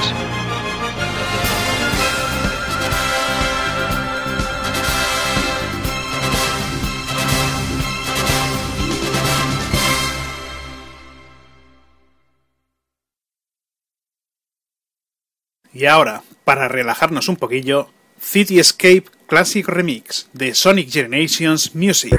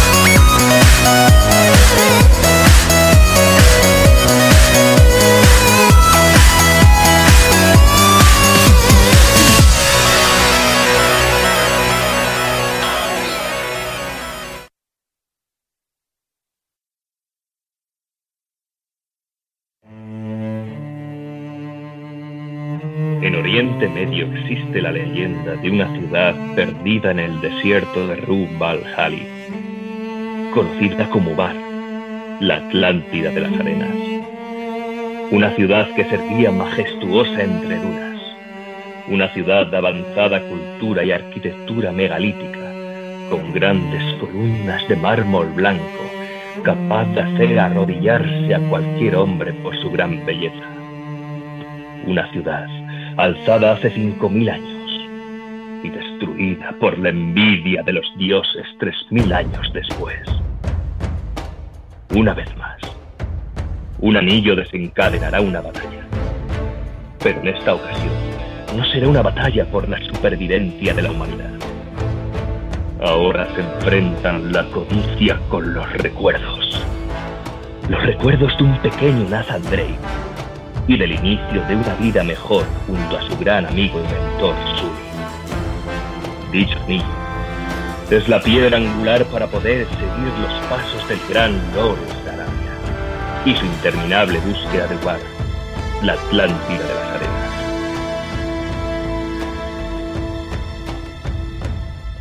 Una aventura que se remonta a tiempos de Isabel I y tras la cual se oculta un oscuro secreto.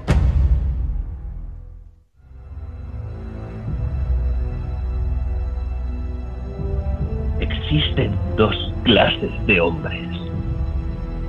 Aquellos que duermen y sueñan de noche.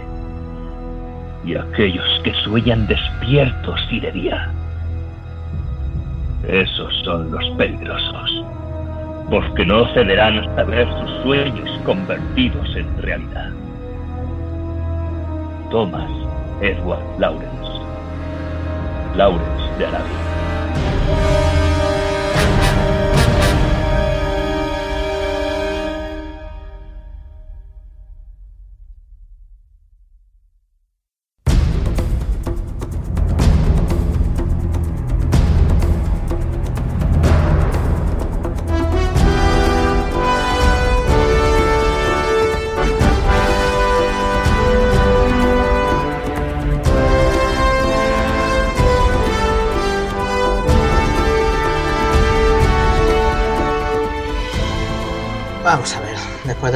Cojonuda de este hombre, yo no sé, yo no sé cómo voy a poder mejorar esto, pero lo voy a intentar.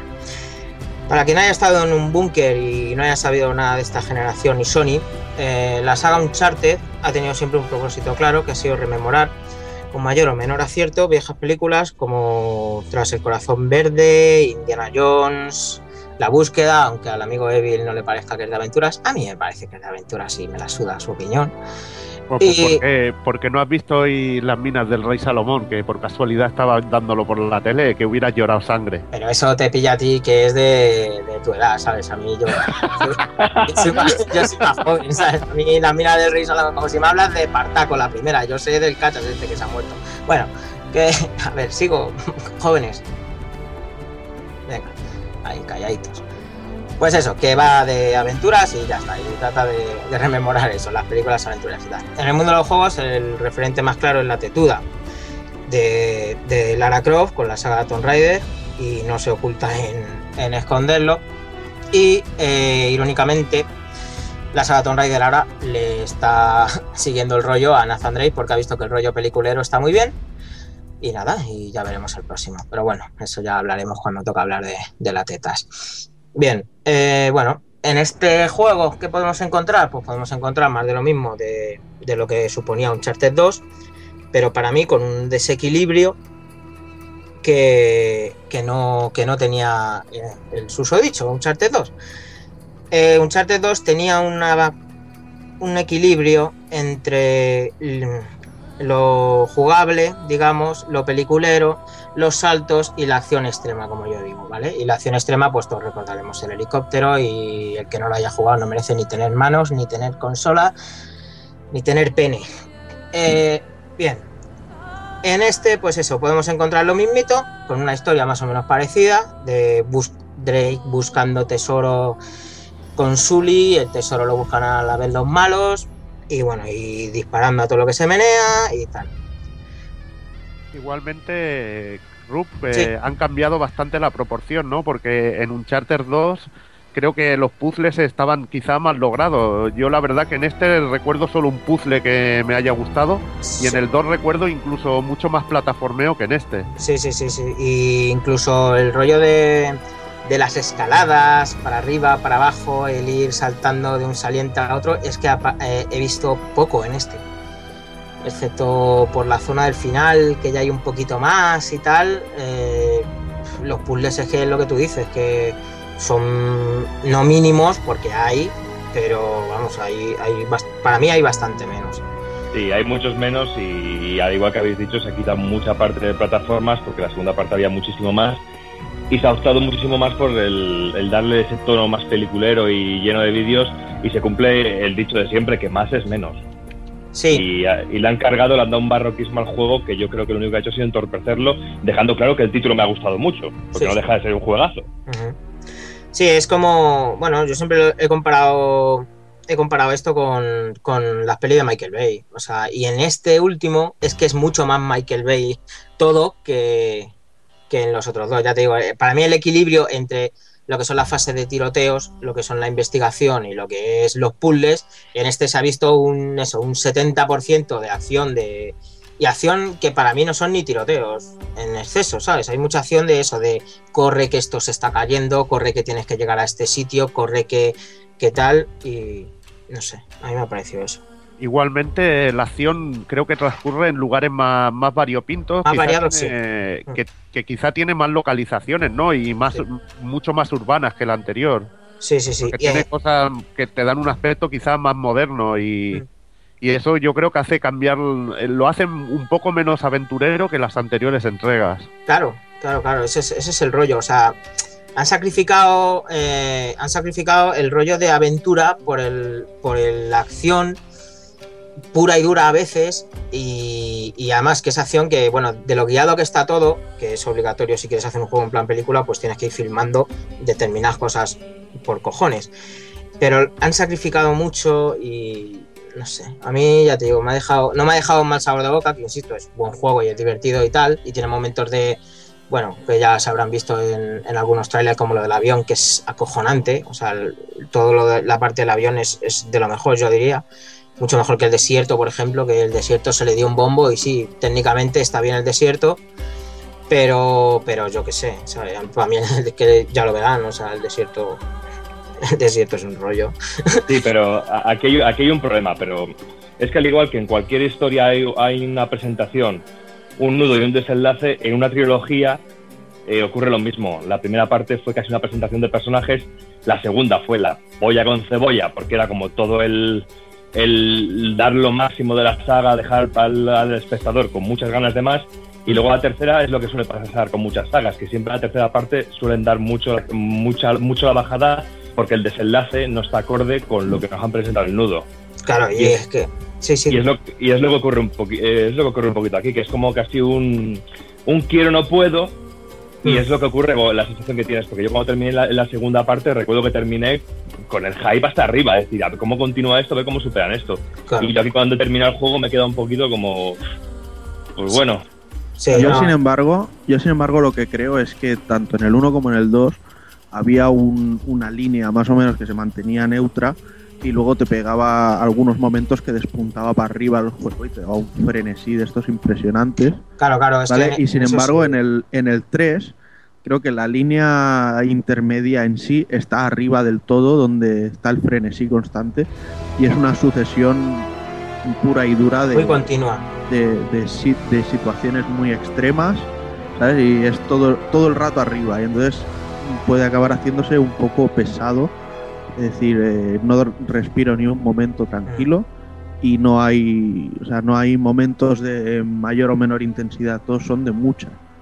claro, y, y no te, y no te dejan paladear eso que te dejaba hacer la segunda parte, de que te daban un momentazo hasta arriba luego tenías un, un rato que te quedabas con el regustillo y lo podías disfrutar un poco. Aquí no, es que todo el tiempo arriba, arriba, arriba, arriba, arriba. Yo no estoy muy de acuerdo con eso. No sé, el, yo veo que hay momentos muy buenos, que el juego mantiene un listón muy alto, pero hay momentos, no sé, el tiroteo me parece que me llega a resultar un poco repetitivo, demasiada escena de tiroteo y que no te metan plataformeo y, y- y algunas escenas que tenía el 2, como la del tanque o el helicóptero, las veo mucho más subidas de, de tono que lo que hay en Uncharted 3, que me parece un juegazo y que tiene un nivel extraordinario, ¿no? Pero que, que no me llega a, a flipar tanto. No lo sé. No lo Claro, sé. pero no te llega a flipar por lo que decía Doki, que es- está, está todo, está todo al mismo nivel. Está todo a un nivel demasiado. Demasiado que no te deja disfrutar, es lo que dice. Lo que dice el pulpo también. ¿Sabes? Ajá. está, está todo el rato que, que como te tiene arriba del todo, arriba del todo, arriba del todo, no respiras, no respiras, no respiras, y luego no bajas, pues. Y es que precisamente para mí bajas cada vez que tienes que ir corriendo simplemente con un montón de scripts, de toque se cae, de, de tal, para mí eso realmente no me supone.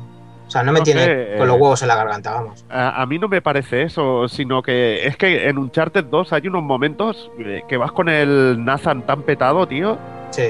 que, que- que se me hace alucinante. Digo, joder, estoy medio muerto, no sé ni, ni cómo voy a llegar a... Ah, te digo, no la- ni la- que tener energía. Ya te digo, en la que- parte del helicóptero, en la parte del helicóptero yo al final pausé, respiré y volví a coger el mando porque es que no, no había huevos a seguir. Y en Uncharted tensión. 3 aún, aún a- hay situaciones de estas críticas. Mm. No llego a notar el peligro y el rollo supervivencia que, que noté en el 2, pero bueno, es una apreciación personal. Igualmente yo creo que Uncharted 2 también, como ellos di- dicen, subió tanto el nivel que pruebas el 3 Claro. y dices, joder, es un juegazo, pero ya no te sorprende. Claro, porque claro. ya no te ofrece quizá nada, nada su- superior a lo que ya habías experimentado. Eso lo, eso lo sabía yo ya en cuanto acabé Uncharted 2, que si hacían una tercera parte no, no, iba, no iba a poder eh, tener el nivel, porque es que eh, Uncharted 2 es que tenía eso, ¿no? Que llegó a un nivel que no había por donde poder superarlo. O sea, realmente. Es que bueno, sí, para mí sí que había un nivel donde superarlo, que era... Sí, en el- poniéndole poniéndole a, a luchar en 2D, ¿no? No, no, no, pero no. eh, no me vengas con el- Ahí seguro que lo supera. No me toques los cojones, coño. Sabes que el enfrentamiento final del Uncharted 2. Joder, eso es una basura, es verdad. Es una puta mierda. Eso es una basura. Y yo esperaba que el Uncharted 3 me pegara allí un subidón total y tampoco me ha parecido brutal, tío. Me hubiera gustado un momento final más increíble. Sin spoilear, el- pasaros No, el juego, que merece la pena igualmente, coño. Sí, sí, pasaos el juego y así podréis entender la frustración cuando se acaba un Charter 3 y dices, vale, aquí se acaba, ¿no? Venga, perfecto. Y te vas a la cama. Eh, ya está. Pues bueno, y ya os decía, eh, la jugabilidad de este, lo que tiene han metido como novedad es, bueno, el sistema de peleas entrecomillado públicas y tal, y las marabuntas que te lías supuestamente, porque también, bueno, es al principio y luego yo no, no- bueno, he visto una más, tiene una más. Lo de las peleas está de la hostia, la Sí. verdad, lo de poder usar elementos del escenario está- para reventar a los tíos y Sí, eso. pero está mal aprovechado porque lo ves esa vez y otra. Yo- Sí, yo- ya, lo que pasa es que también los gigantones son siempre los mismos, el tío Claro. calvo así, gigantón, pero no, bueno. y, que, y que a mí lo de las peleas en este, no sé, no, no sé, lo he visto, lo he visto de otra forma que en el 2. Eh, bueno, en el 2 la verdad tampoco peleé casi, y en este tampoco porque, como decía aquel, ¿no? Si puedes arreglar algo a tiros, ¿para qué te va a salir a la hostia? Ah, pero le da, yo creo que, que haya un rollo beaten up le da variedad al juego y, y si lo mejoran y, y se puede interactuar incluso más con el escenario, creo que será el pollón en otras, en futuras entregas. Sí, y, y- y yo creo que funciona bastante bien. Y el, el haber reducido casi los combates a tres botones es algo que se está viendo también en, en el Batman Arkham City, en Arkham Asylum o en los Assassin's Creed, que es un estilo muy parecido de, de pelea. A, mí me a, mí me, a mí me ha gustado, a mí sí me ha gustado pers- personalmente, eso sí. En los combates, como bien, bien habéis dicho con los gordacos, estos se repiten. Le ponen una boina o le, que le ponen calvo o le ponen un peinado. Y se vuelven a repetir, pero yo, yo creo que es un mal que no es de Uncharted, yo creo que es un mal de los juegos de, la- de esta generación. No, pero sabes, es que no puedes comparar, vamos, yo por lo menos, yo no puedo comparar la, la jugabilidad de, de Batman Arkham Asylum en cuanto a la fluidez al combate que en Uncharted, porque es que en Uncharted para mí sigue siendo un, un añadido más. Es Mecánico. que Charter mecánico. toca muchos palos, ese es el problema. Ese es el problema. Y en este los toca, quiere abarcar mucho también, pero no sé. Para mí, gráficamente, o sea, no hay, no hay duda que, o sea, abarca y se le sobra, si quiere. Pero hay cosillas, no sé. Ahí, por ejemplo, cuando empecé, a- cuando empecé el juego en el bar, eh, cuando empecé el juego en el bar, me iba súper, o sea, no sé, iba, veía súper tosca la pelea del bar. Veía las animaciones muy, muy, muy raro todo y decía, No, pues "Joder, a mí, ¿cómo vaya a así?". mí me pareció muy guay, tío. Y No, sobre el- todo el usar cuando usaban las botellas para pegarles. Y Sí, el momento ese, justamente el momento ese en el que sales arriba, luego ya no, luego ya es como siempre, pero el momento ese en el que estás contra tres tíos en el bar, por lo menos yo lo vi y digo, uff, ¿cómo, ¿cómo va esto de animaciones y tal? Y yo digo, bueno, pues a lo mejor luego ya mejora y es verdad, luego ya está, bueno, está como siempre. Y eso, pero vamos, que ya lo digo, que si arreglan las cosas mayormente a tiros. Pocas hostias se dan en este y no hace falta porque entonces se convierte en un, en un Assassin's Creed y tampoco es plan. Sí, además lo de las hostias tiene una, una pequeña putada que es cuando le haces una llave a un tío y que hay una granada al lado, la has cagado. o sea, estás muerto. Me ha pasado, me ha pasado, me ha pasado. O yo que sé, o, o- o tener la puta costumbre de, empezar a hacer Pegas una paliza y eh, como su barra de energía es que se le caiga, se le caiga este. Me parece brutal, tío. O el casco o lo que lleve, tío. Sí, sí, eso, eso es, joder. Yo lo veo. O sea que soy, soy el único que más o menos intentó hacer muertes con sigilo y esas cosas. Pues sí, supongo que sí. Bueno, ya depende de qué zona, se acercaba a uno lo inflaba a hostias. o sea. Hombre, eh, yo depende de qué zonas también, pero yo que lo normal era, vale, voy matando, voy matando sigilosamente hasta que me pilla uno, ya todos vienen y ya se inicia el tiroteo, A padre. ver, también ten en cuenta que tú fuiste el único que jugaba con el parche. También, Es verdad, De verdad. es verdad. también, porque anda que no se nota, ¿eh? Porque yo, si algo noté desde el 2 al 3 fue eso, el, el cambio en la manera de apuntar. Digamos, si, intenta, si intentabas dibujar un círculo con el analógico, no te hacía el círculo, o sea, hacía mm, diagonales extrañas, ¿vale? Y a veces te salía más a cuenta mover derecha y luego hacia abajo que hacer una, una diagonal. Mm. Pero después del parche la han vuelto a poner. No sé, yo es que toda ya la te digo- vida Como opcional y además los tíos han dicho, bueno, metemos el parche y ya metemos un visor de vídeos y metemos más pijotadas para el multiplayer y eso. Así aprovechamos tiempo. Yo es que la verdad, cu- cuando vi la noticia de que, de que habían sacado el parche porque todo el mundo se quejaba de eso y tal, y no sé qué, y había vídeos que se veía a, a la gente con el mando y la respuesta, yo, yo digo, pues yo no, o no lo noté o jugué tan acostumbrado que, que me la peló un poco más. Además es un puntazo el hecho de que cogieran y dijeran, bueno, va, pues vamos a pillar a dos personas de aquí de NeoGAF, que es donde han empezado a liar toda la historia, y nos los llevamos a las oficinas y que, que nos digan cómo les gustaría que fuera y cómo no. Nada, eso está muy bien, hombre. Y nada, y otra cosa, bueno, que nunca, nunca ha destacado especialmente en, en los otros tampoco, en la historia. La historia en este eh, tiene pues la típica de, de Javan 3, de, Dre- de Nathan Drake eh, buscando tesoro, que lo buscan los malos, y de propina pues tenemos que, que se ve a Nathan de joven, eh, cómo conoce a Sully y, y todo esto. A mí me ha gustado. La historia es como la de siempre, para una peli de aventuras. Tampoco quiero aquí complejidad, rollo, rollo Kojima. Y los personajes, pues eso. eso ya me gusta algo menos, porque hay partes que. Hay personajes que entran y salen, que no es que sobren, porque tampoco sobran, están ahí, pues bueno. Pero no te cuentan realmente qué pasa con ellos, ni, ni nada de esto. A mí lo que me jode es que las tías son más feas en este. Sí, no sé qué coño eso, les eso también hecho. me di cuenta. Sí. Además, eh, Hazard decía que, que tenían las animaciones de, de Drake también. Sí, la, la verdad es que sí, porque te ves el Batman Arkham Asylum, el movimiento que tiene Catwoman. Te vienes aquí, te ves el No, movimiento que tiene la hombre. Claw, macho. Arkham City. O la arena. City. Bueno, Arkham City. Ya estamos Y con te ves un movimiento de No, que no. No, no, Reco- sí, Recordemos que Hazard es experto en movimientos de culos dentro de los videojuegos. sí. Y, Eh, y- tiene- y tiene un de doctorado. Y física Sí. de tetas. Física de peras, doctorado, o sea que hay que física creer. de, de peras y culos digitales, pero reales no. Bien, el siguiente.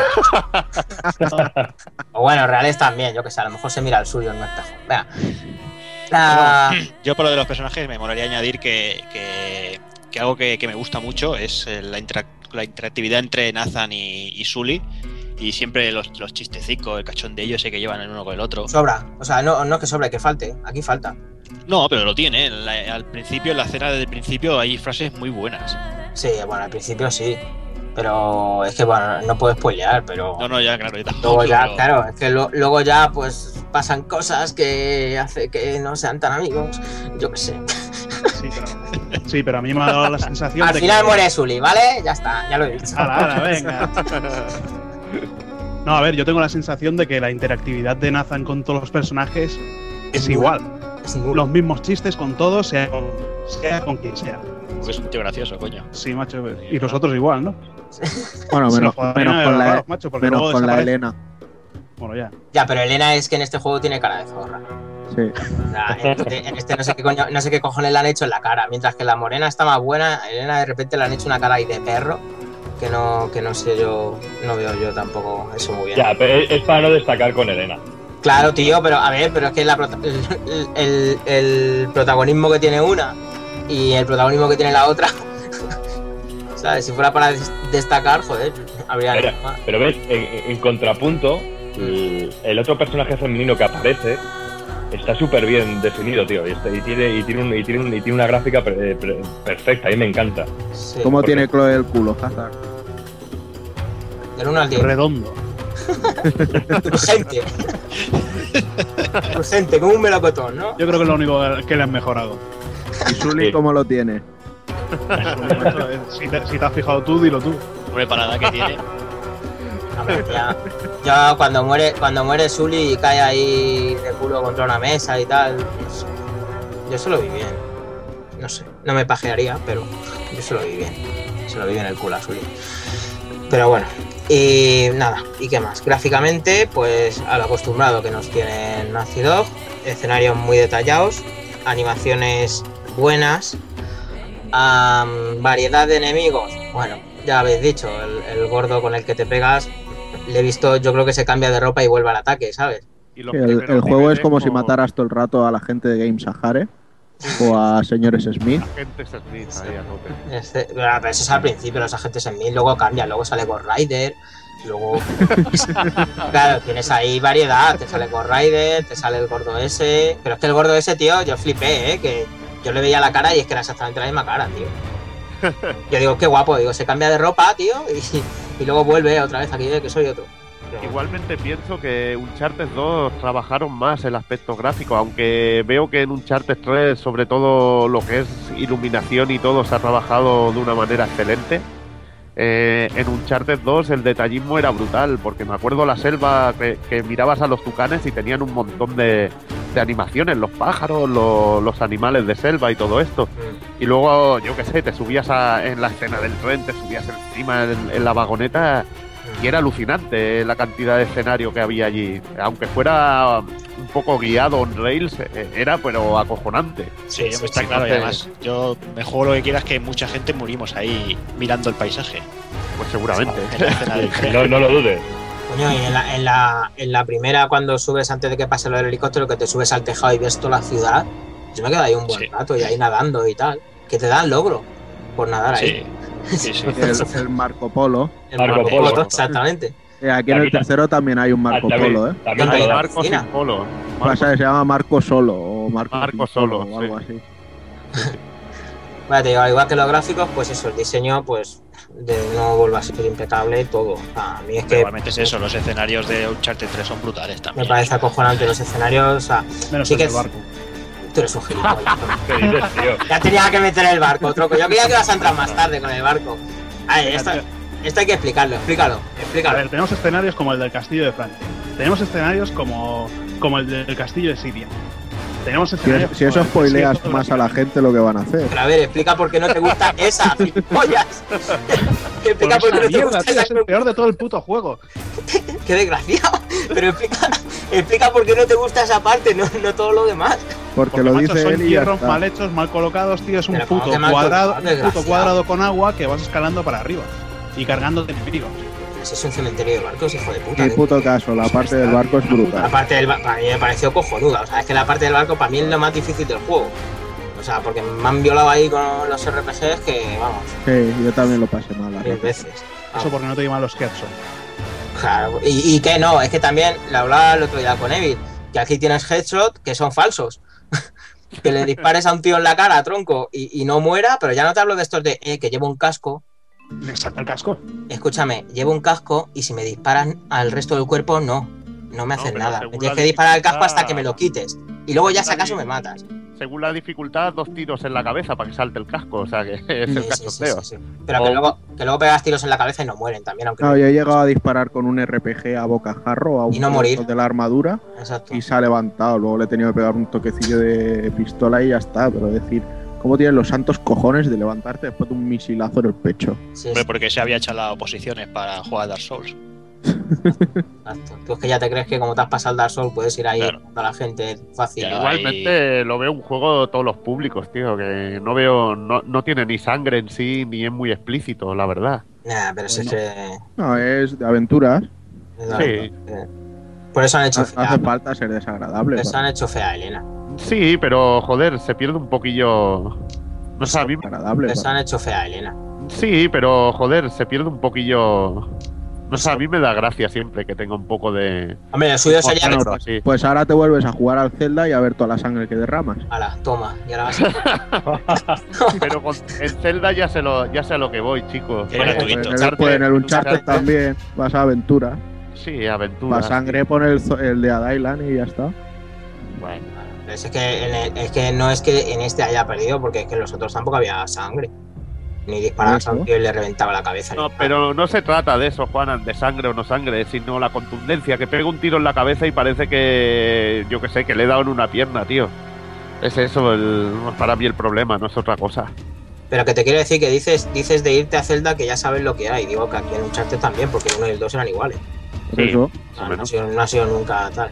Sí, pero que podrían haber mejorado un poco la contundencia de, oye, le pego un tiro en la cabeza, pues, oye, que se vea al menos la animación, no sé. de- A ver, estás hablando, estás hablando de que disparas a unos enemigos, que se está viniendo un barco abajo y te siguen disparando a ti. Sí, O sea, sí, son en gente- vez de salvar su vida. Claro, a ver, son gente, son gente que tienen los huevos suficientes como para que tú les tires un misil, ¿sabes? Y se queden ahí diciendo, ¿qué? ¿Tú qué? Y- Hombre, tú piensas que son esbirros, lo han contratado para eso, tío, para matarte. Da igual si se cae el barco, tío. pero qué hijos de puta, macho. O sea, es que hay un momento en el barco precisamente que, que lo dice hasta Nathan. O sea, de decir, pero es que no ves que se está hundiendo el barco. o sea, y es así con todos, tío. O sea, se, se está hundiendo el puto barco y te disparan. Se está hundiendo un templo que se, se te viene encima todo el templo. Ves gente que está en, en- en las terrazas ahí disparándote, se hunde la terraza y el tío mientras se está hundiendo la terraza sigue ahí disparando de lado, ¿sabes? Es que si te metieras, eh, si te metieras en primera persona desde la vista de un malo de un charte, seguramente tendrías la vista de un Terminator en rojo Exacto, con el exacto. Nathan Drake señalado. Sí, objective, aquí. Pero bueno, eso- esos son clichés que tienen todos los juegos. Si Sí, nos hombre, ponemos quisquillosos en todos los RPGs Pero japos, pues, cuando matas al jefe final se destruye todo. Dice, o sea, su, su vida mantenía el castillo. Pues ahí lo mismo. Si los tíos se quitan cuando se va a caer algo, pues pierde toda la puta gracia. claro. De- Ya sería muy fácil pirarse. deberías matar al, al, al menda de el que te hace la magia y te envenena y todo eso para que mueran todos los malos, según tú, ¿no? Está guay. Y nada. Bueno, y por la otra parte, pues luego tenemos el sonido, que como siempre, pues cojonudo y muy acorde, que para mí me ha gustado también, especialmente la música, porque en cada, en cada zonita tenías ahí acorde en cada ciudad, en cada país y, todo. Y de nuevo tenemos la opción, cosa que desde aquí quiero deciros, haced todas las compañías esto, que es que te puedas poner tanto la versión original como la, la doblada. Y subtítulos, por supuesto. Entonces, bueno, esto se debería hacer siempre, parece una gilipollez, pero lo tienen cuatro juegos. Así que nada. Y en resumen, ¿qué Yo, yo quería hacer un comentario en las Hazlos, músicas. hazlos, Vale, que pasa igual que con la cocina. O sea, si estás haciendo un plato bueno y quieres mejorarlo, ponle curry, ¿sabes? Así una especie asiática o rollo así. Pues aquí pasa lo mismo. O sea, si ya tenías una melodía pegadiza y guapa del 1 y el 2, le metes unos tonos arabescos ahí y se queda de lujo. Sí, sí. O sea, la, la han adaptado de una manera impresionante. Y tanto el tema principal como toda la música de cuando hay acción, que se empiezan a meter las cítaras y demás, no sé. A mí me ha parecido cojonuda. O sea, realmente la, la- la música. Y también y el sonido ambiente de cada nivel, de- dependiendo del sitio donde estemos, las voces que se oye de los transeúntes de fondo, el sonido, las FX del, del personaje y sobre todo el doblaje, tío, que el doblaje es bárbaro, es de lo mejorcito que he escuchado yo, El tío. doblaje es de lo mejor que hay aquí, sí, es verdad. Mm. Es de lo Sí, poco que se cuando, puede- y incluso cuando Elena se pone a hablar en en, en moro. No, no sé cómo decirlo. no sé cómo decirlo. En árabe, que queda más así, ¿sabes? Bueno, pues en árabe. Sí, me, me perdonen todos los árabes. Todos Eh, los- Cuando, se, cuando se pone ya a hablar así, dices, coño, si, si hasta ha tenido que aprenderse dos o tres frases con su pronunciación y eso. No, no, para mí tiene muy buen nivel de siempre lo he dicho Uncharted, que otras cosas tendrá, pero el, el doblaje sí que no se le puede pegar. Sí, igual, igual que la sincronización con. Labial, con sí. La, anima- la- la sincron- sincronización labial. Que Falla en algún momento, pero tampoco puedes olvidar, tío, que el juego es original en inglés. Pero falla, hay un par de momentitos que falla un poquito en ese sentido, pero el, en el resto del juego es bárbaro, como está hecho. Sí, sí, a mí ya te digo, me pareció me pareció magnoto y siguen manteniendo las voces de los principales, que es una cosa que también parece una gilipollez, pero tanto en esto como en el cine, para mí es algo que, es- que se tiene que hacer siempre, porque llega un momento tras, tras mm, tener una relación con los personajes con que estás viendo, que ya si te cambian la voz, parece una gilipollez, pero ya te pega un, un cambio ahí. Y vamos, que resumiendo, siempre le digo a todo el mundo lo mismo y aquí pues voy a dar mi impresión. Si veis alguno, la, la serie esta de cómo conocí a vuestra madre, Sí, sí. Había, una, había un capítulo que Barney veía un grupo de tías y decía que había una que destacaba porque todas las demás eran normalitas. O algo, una mierda parecida. Yo me lo invento. Entonces, el, el rollo en Uncharted viene a ser un poco eso. El 2 fue tan magno porque se levantaba la tía buena en el momento del helicóptero y destacaba sobre las demás y hacía un conjunto guay. Pero en este son todo tías buenas. Entonces no te puedes concretar en una parte, que es lo que decíamos antes, no te puedes concretar en una parte y el resto decir, bueno, pues está muy bien. ¿Sabes? Aquí hay lo que yo digo, para mí, para mi gusto está peor únicamente por eso, porque hay demasiados momentos épicos, porque se pierde la, la- la investigación, el, incluso algo tan idiota como empezar a, a trepar por las, por las montañas, que lo hablaba antes Evil, el tema de, de la investigación y tal, bueno. Y para mí mucha carrera, mucha carrera. Es un juego que, vale, sí, las pasa puteas, pero se le putean las piernas solo, porque corre demasiado. Yo creo, yo creo que te da el bajón, sobre todo es al final, porque dices, joder, se está desarrollando una historia que el tío está buscando sus orígenes, el origen de su nombre de Drake y toda la hostia.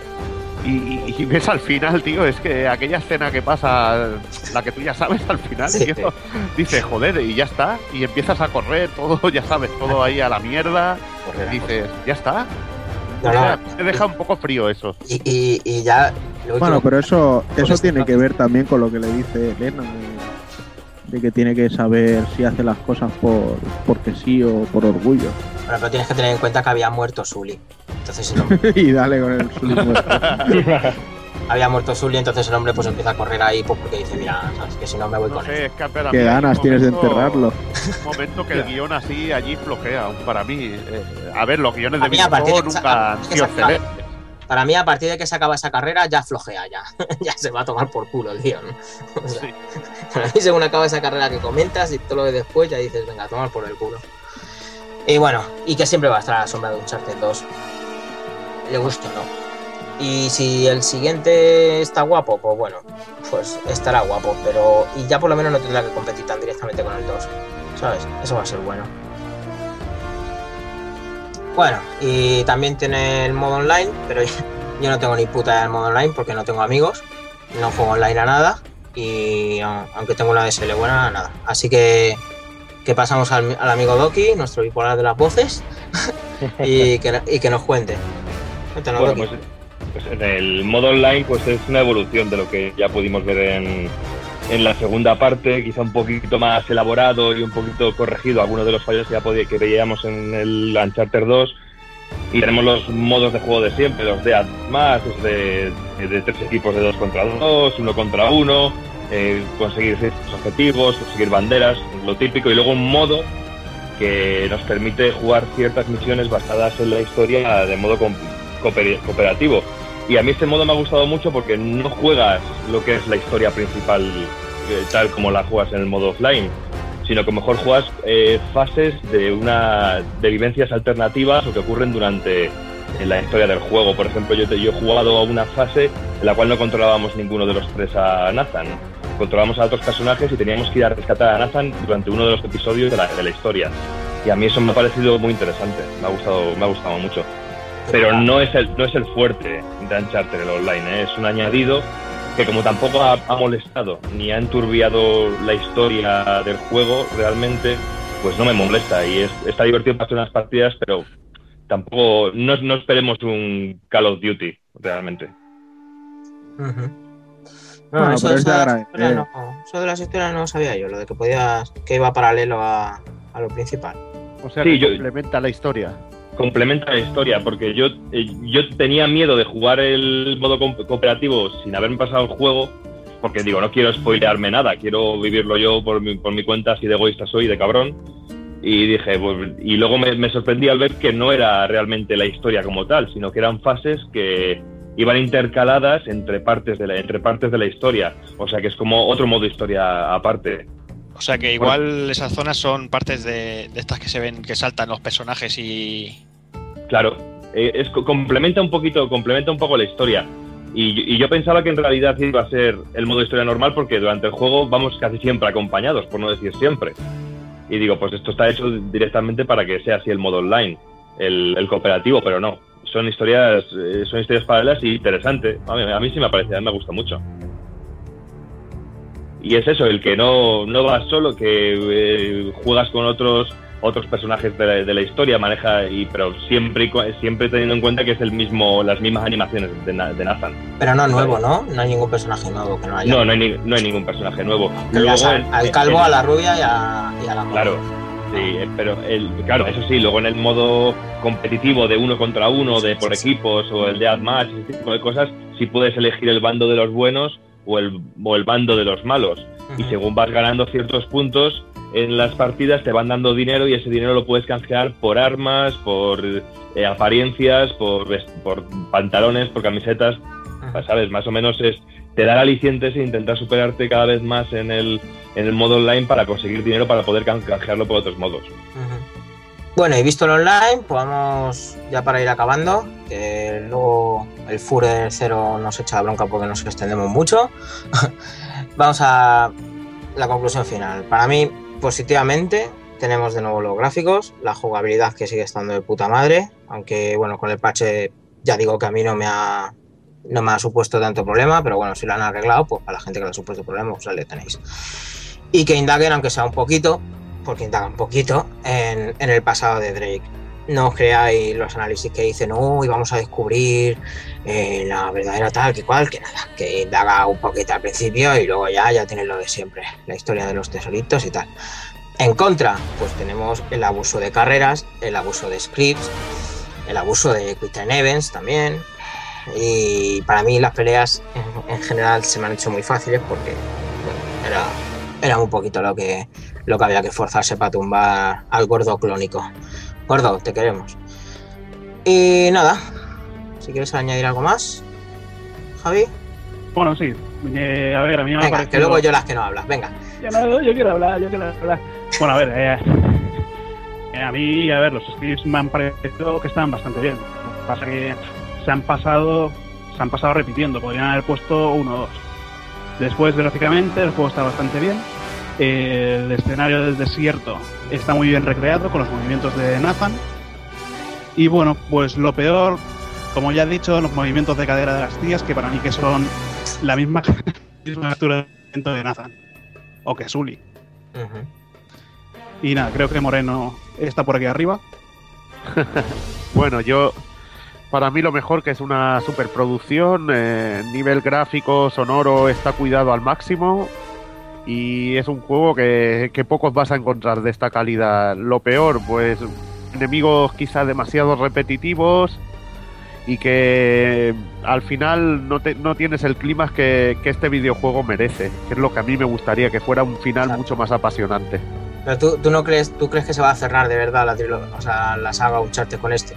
No, hombre, si vende de puta madre ya sabes que va a seguir haciendo un charte, pero a saco. Es que leí el otro día que, que decía que Naughty Dog iba, iba a una saga por generación y que en cuanto se acabara Play 3 ya no iba a haber más Uncharted.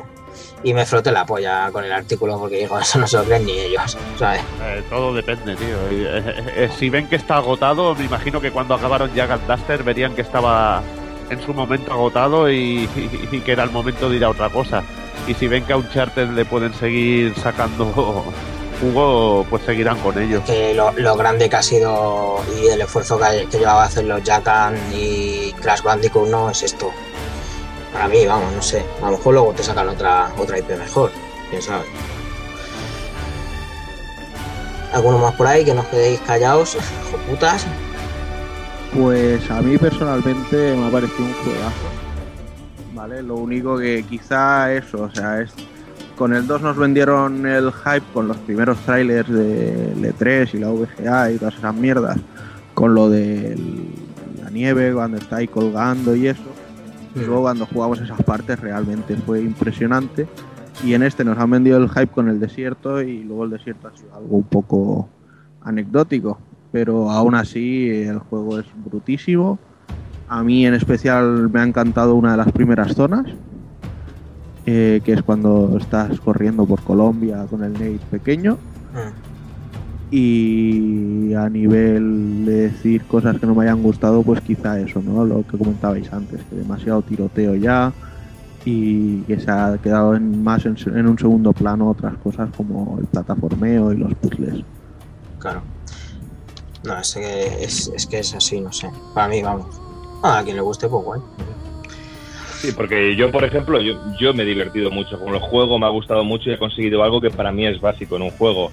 El sentarme delante del televisor y no, y no querer levantarme y engancharme, o, te- o Sí. estar fuera de casa y tener ganas de volver para seguir jugándolo, porque Mm. aunque tenga muchas cosas criticables el juego, no se le puede negar que, no, que que está, engancha, está muy bien. que engancha, claro, sí, que sí. engancha mucho. Y, y se le critica mucho por tener mucho de, de película, entre comillas, interactiva, pero es que es una muy buena película interactiva. Sí, eso y, yo no lo, y eso no veo ningún fallo. Quizá me decepcione un poco un apartado al cual yo doy mucha importancia, que es el, del, el de la historia. Eh, a mí se me ha quedado muy coja, muy floja. Eh, yo venía muy hipeado por el hecho de que se nos decía que, que íbamos a conocer todo sobre el, el, la- el pasado de, de Nathan. Claro, eso de- fue lo que me pasó a mí exactamente. y, y- Claro, y pero al a- igual- Ahí Al igual también que- hay que pensar, Borja, que quién tiene la culpa, Naughty Dog haciendo el juego o la prensa que ha querido No, claro. darle ese sí. punto de vista. Por supuesto que la prensa que la querido dar, dar ese, de la dar ese punto de vista. Pero yo estoy hablando como usuario lo que a mí no me ha gustado del producto general y de lo que ha hecho la prensa para conmigo. ¿Entiendes lo que te quiero decir? Sí. Eh, pero el juego como juego me ha parecido bárbaro, me ha parecido burrísimo. Gráficamente es un portentazo de juego. Se, hemos, se ha dicho mucho, tanto aquí en el análisis nuestro como en otro- otros análisis que he podido escuchar o leer, que gráficamente no es tan potente mejor como el segundo. Pero es que yo creo que venimos un poco con la idea y con el recuerdo de que es que el salto del primero al segundo fue gordísimo. Claro. Y del salto del segundo al tercero no ha sido tan gordo, no ha habido un salto cualitativo de esa forma. Pero aún así, hay partes que son para tirar el mando a la- al sofá y levantarse y aplaudir. Es que el juego es burrísimo. Quizá me ha flojeado la historia y no se ha mejorado algún apartado que se podría haber mejorado más, como el, el tema de los, de los disparos y eso. Aunque también he de decir que yo no he probado el parche nuevo, que yo lo jugué de nuevas, nada más salir el título, y no he probado el parche este que salió hace dos días. No, es lo que, lo que tú dices del, del hype con la historia, yo también lo sufrí, pero por eso, porque te estaban diciendo, es que la, el guion la ha hecho este, claro, no me acuerdo quién es siquiera, eh, el guion la ha hecho este, que ha hecho otras cosas como tal, no sé qué, entonces va a ser la polla y te cuentan eh, cosas del pasado y tal, y no sé qué, y tú dices, joder, y además- es más, tiene momentos el juego que, por ejemplo, que es, bueno, por no spoilear, joder, pero es que está hablando con Elena y es como yo sé algo que te voy a contar a lo largo de, la- de la- de esta película, ¿sabes? Pero, pero no te la cuenta. Y se acaba así y dices tú, vale, ¿y dónde está esto que tan secreto que, ¿sabes? Por ejemplo, no sé. Cositas. Bueno, yo como resumen decir que para mí Uncharted, Uncharted 3 es un juego excelente, que me tuvo, como al compañero Borja, me tuvo enganchado de principio a final. Eh, creo que no superan nada a Uncharted 2, pero eh, o sea, el nivel estaba en lo más alto y era, era casi imposible que, que nos pudieran sorprender a, a- a esas alturas.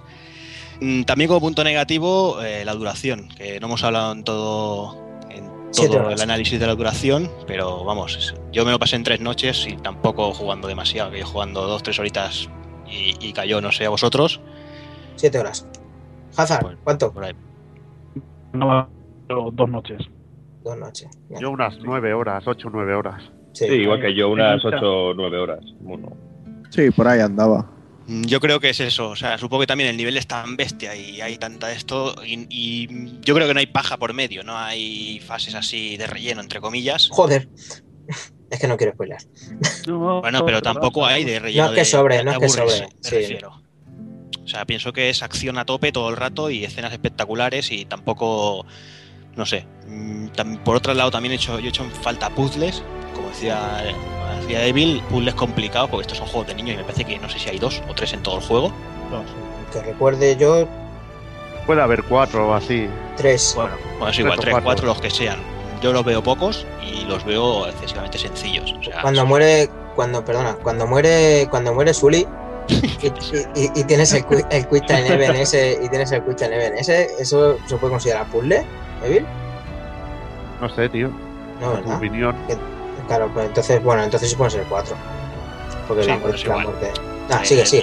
El, el rollo es ese, que yo para mí hay pocos y, y demasiado sencillos.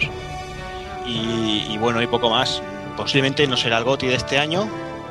A mí me dejó con ganas de mucho más, o sea, lo digo claro. Eh, hacía tiempo que no me pasaba que, que no quería que acabara un juego. Normalmente empiezo un juego y a las dos horas estoy deseando que se acabe. Y en este juego me ha, me ha pasado todo lo contrario. No sé, no sé si seré yo o es lo normal, pero bueno. Eh, básicamente yo creo que, que está todo dicho, no sé si mejor o peor. eh, para ser nuestro primer programa con los análisis, bueno, yo creo que, que con este y con el que escucharéis después de Dark Souls, yo creo que han estado bien. Supongo que con el tiempo irán mejorando, pero bueno, eh, lo dicho. No, que- Y que si no, que se queden con las intros del Doki fuera. claro, claro. Y que- cuando acabe de, cuando Claro. acabe de hablar, que salten hacia. Claro, que, que le den para adelante, que le den para adelante en el Winam. Y si no, que les follen. Y si no, que les follen y se vayan a otro podcast. y ya está. Pues eso, que hasta aquí el análisis de Uncharted y nada, y a esperar a Uncharted 4 que va a salir, pero vamos, fijo.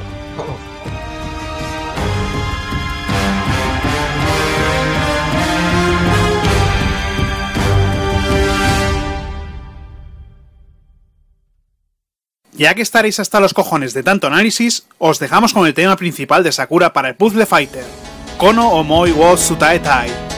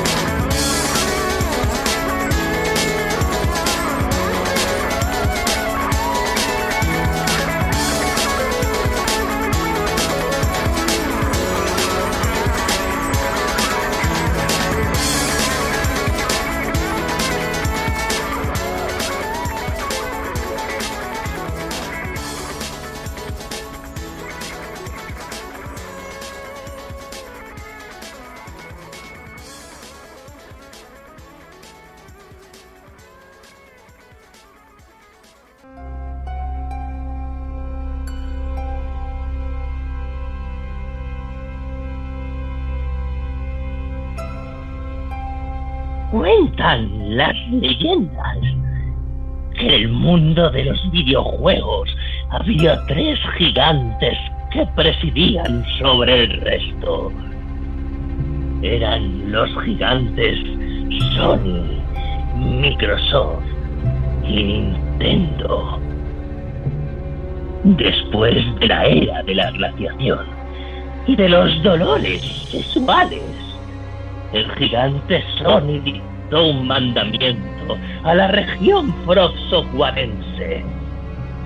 Hacerme un RPG exclusivo. From Software respondió con la creación en exclusiva de Demon Soul. Un juego que resultaba bastante atípico en la generación que se vivía en el momento y que recordaba a reliquias del pasado. El gigante Sony decidió premiar solo a sus discípulos orientales con este regalo sagrado. A lo que los siervos Atlus y Mandai Namco le pidieron permiso para expandir su doctrina también en el mundo occidental. A lo que el gigante accedió. Viendo el éxito que la doctrina cosechó entre los creyentes de grandes ojos, el siervo Bandai Namco se declaró devoto y quiso llevar esta experiencia también a los hijos de otro gigante. Así que habló directamente con los líderes de la región froxoguarense para pedirles que creasen una experiencia similar, adaptada para poder llegar tanto al culto de los adoradores de Sony como al culto de los adoradores de Microsoft.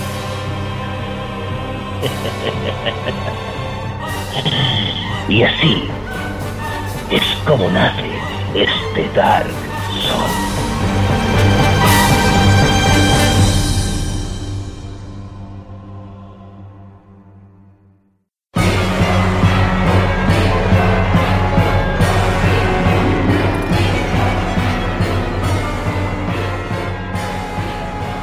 Bueno, pues ahora después del empalme que nos ha dejado aquí la pedazo de intro que se ha currado el colega Doki Pani, eh, vamos a hacer un poquito el análisis de Dark Souls, ese juego que ha tenido tanta fama de ser difícil de cojones.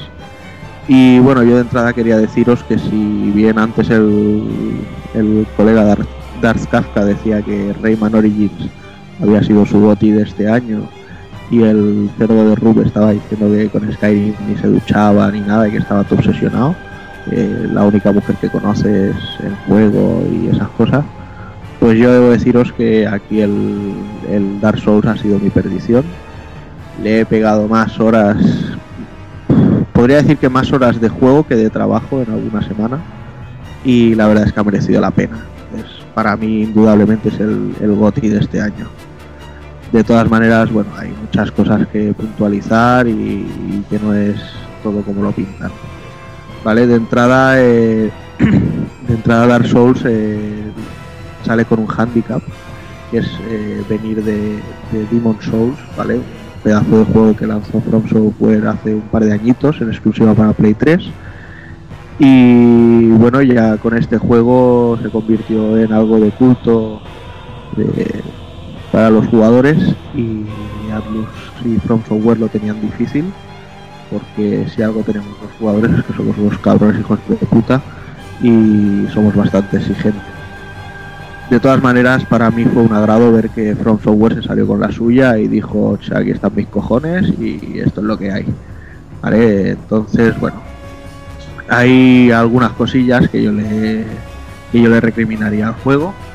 ¿Vale? Por ejemplo, no sé, técnicamente es un poco flojillo a veces, porque tampoco tiene si, si bien los gráficos no son no son malos, ¿vale? Son bastante correctos y, y muy agradables de ver. eh, tampoco son un alarde tecnológico como podría ser el Uncharted 3 como para decir, oye, ¿por qué coño se me está bajando esto a 5 frames por segundo? ¿vale? Hay unas ralentizaciones que son demasiado exageradas a veces.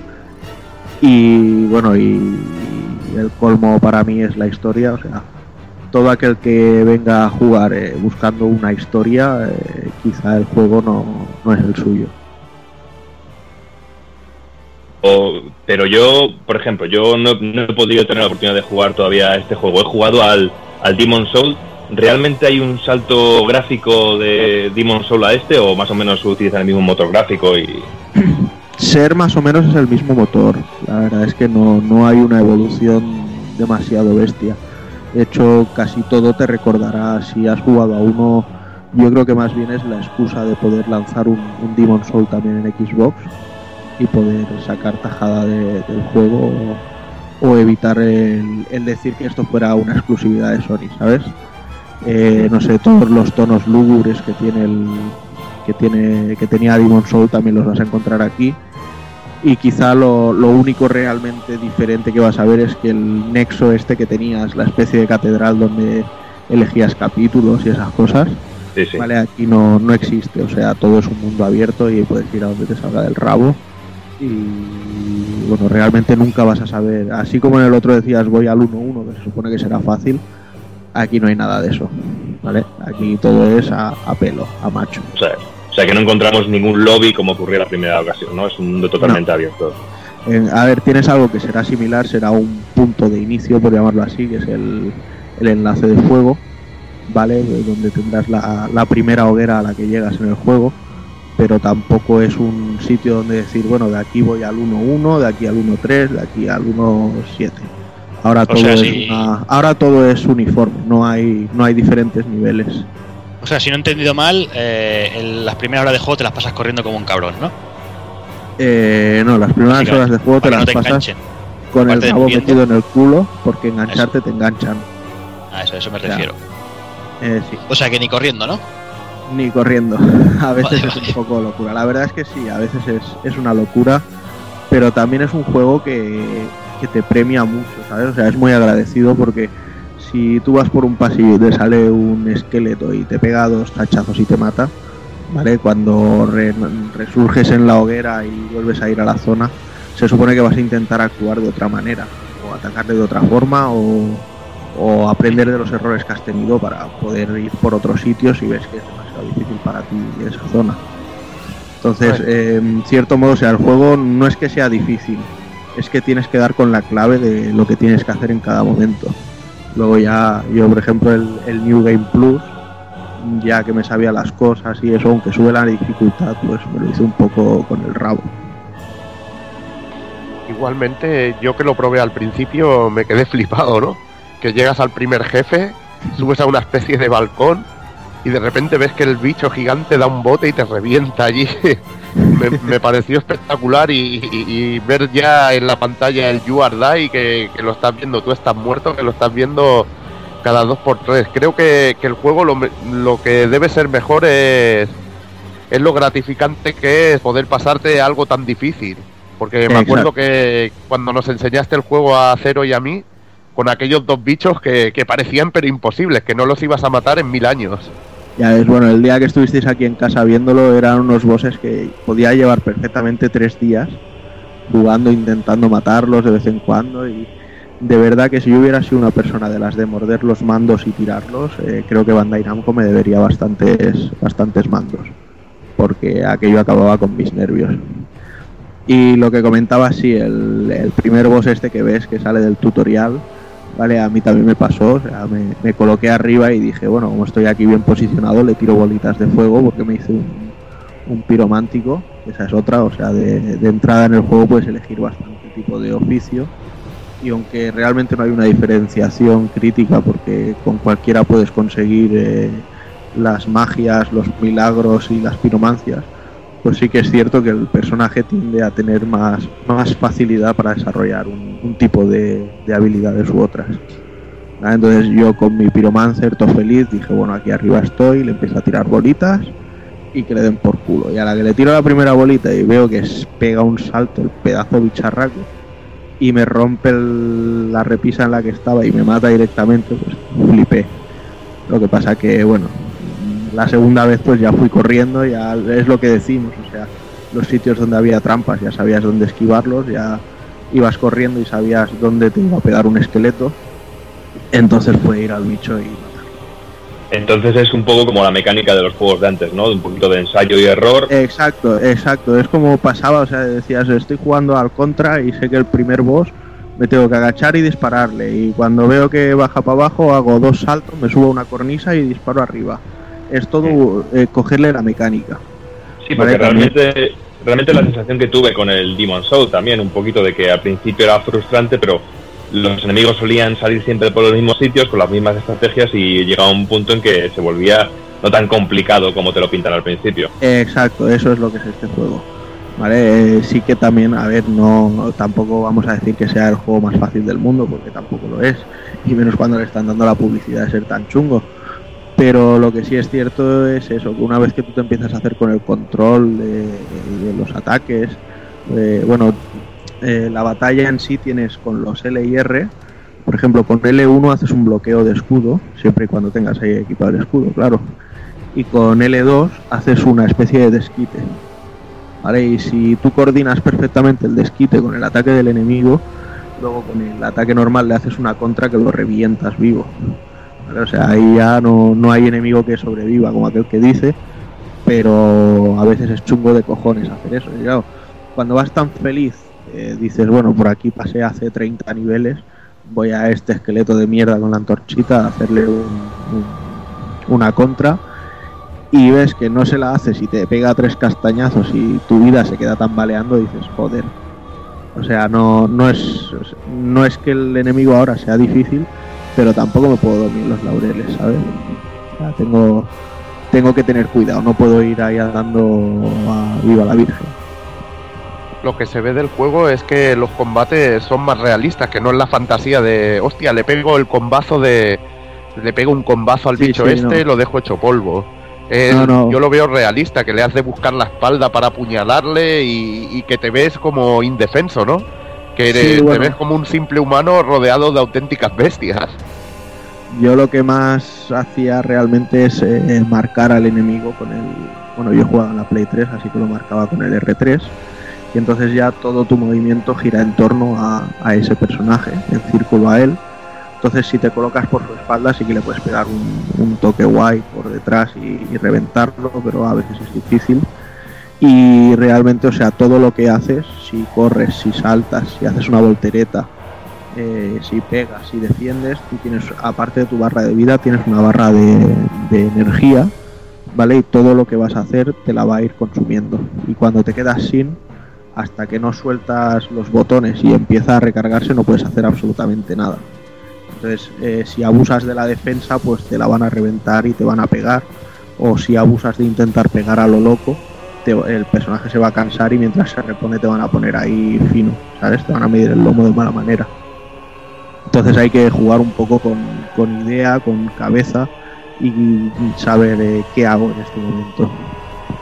Y a nivel de historia, ¿el juego es continuista con el Demon Soul o es un juego totalmente independiente? No. Es un juego totalmente independiente, pero a nivel de historia ya te digo, o sea, en dos líneas te podría no resumir, sino contar completa la historia. En ese aspecto es un poco quizá decepcionante. Aunque también tengo que decir que una vez vi el final dije, bueno, ¿y ahora qué hago? Va, vamos a empezarlo otra vez. O sea que no lo jugué por la historia realmente. Eh, simplemente era porque se me hizo muy adictivo el juego y eh, el reto en sí no era saber qué le pasaba a ese personaje después, sino era saber, eh, voy a ser capaz de acabármelo, voy a tener cojones de pasar de aquí. Entonces, eh, sea, aunque sea un, un RPG, podríamos decir, se asemeja casi a un arcade, como el que dice. Sí, prácticamente sí. Ya te digo, tienes un mínimo de historia simplemente para colocarte el por qué estás ahí y luego durante la aventura te vas encontrando con diferentes personajes. Algunos serán herreros que te ayudarán a mejorar las armas, otros serán NPCs que te vendan según qué artículos o con los que puedas hacer pactos. ¿Vale? Hay pactos muy interesantes que te sirven para el player versus player porque el juego si destaca por algo es por el loco modo online que tiene, ¿vale? En el que tú puedes tanto invadir como ayudar, pero también puedes ser invadido. O sea, no es un multiplayer al uso de decir quedo con tres colegas y vamos a hacer la, hacer la historia, sino que es eh, necesito ayuda en este boss. Entonces toda la gente que se ponga, por ejemplo, en la zona del boss y diga yo dejo mi marca y que alguien me invoque, pues los invocas si eres humano, porque si no, no puedes. Y entonces te, te ayudan a pasarte ese boss. A mí este punto es quizá es de lo que menos me gustó de Demons.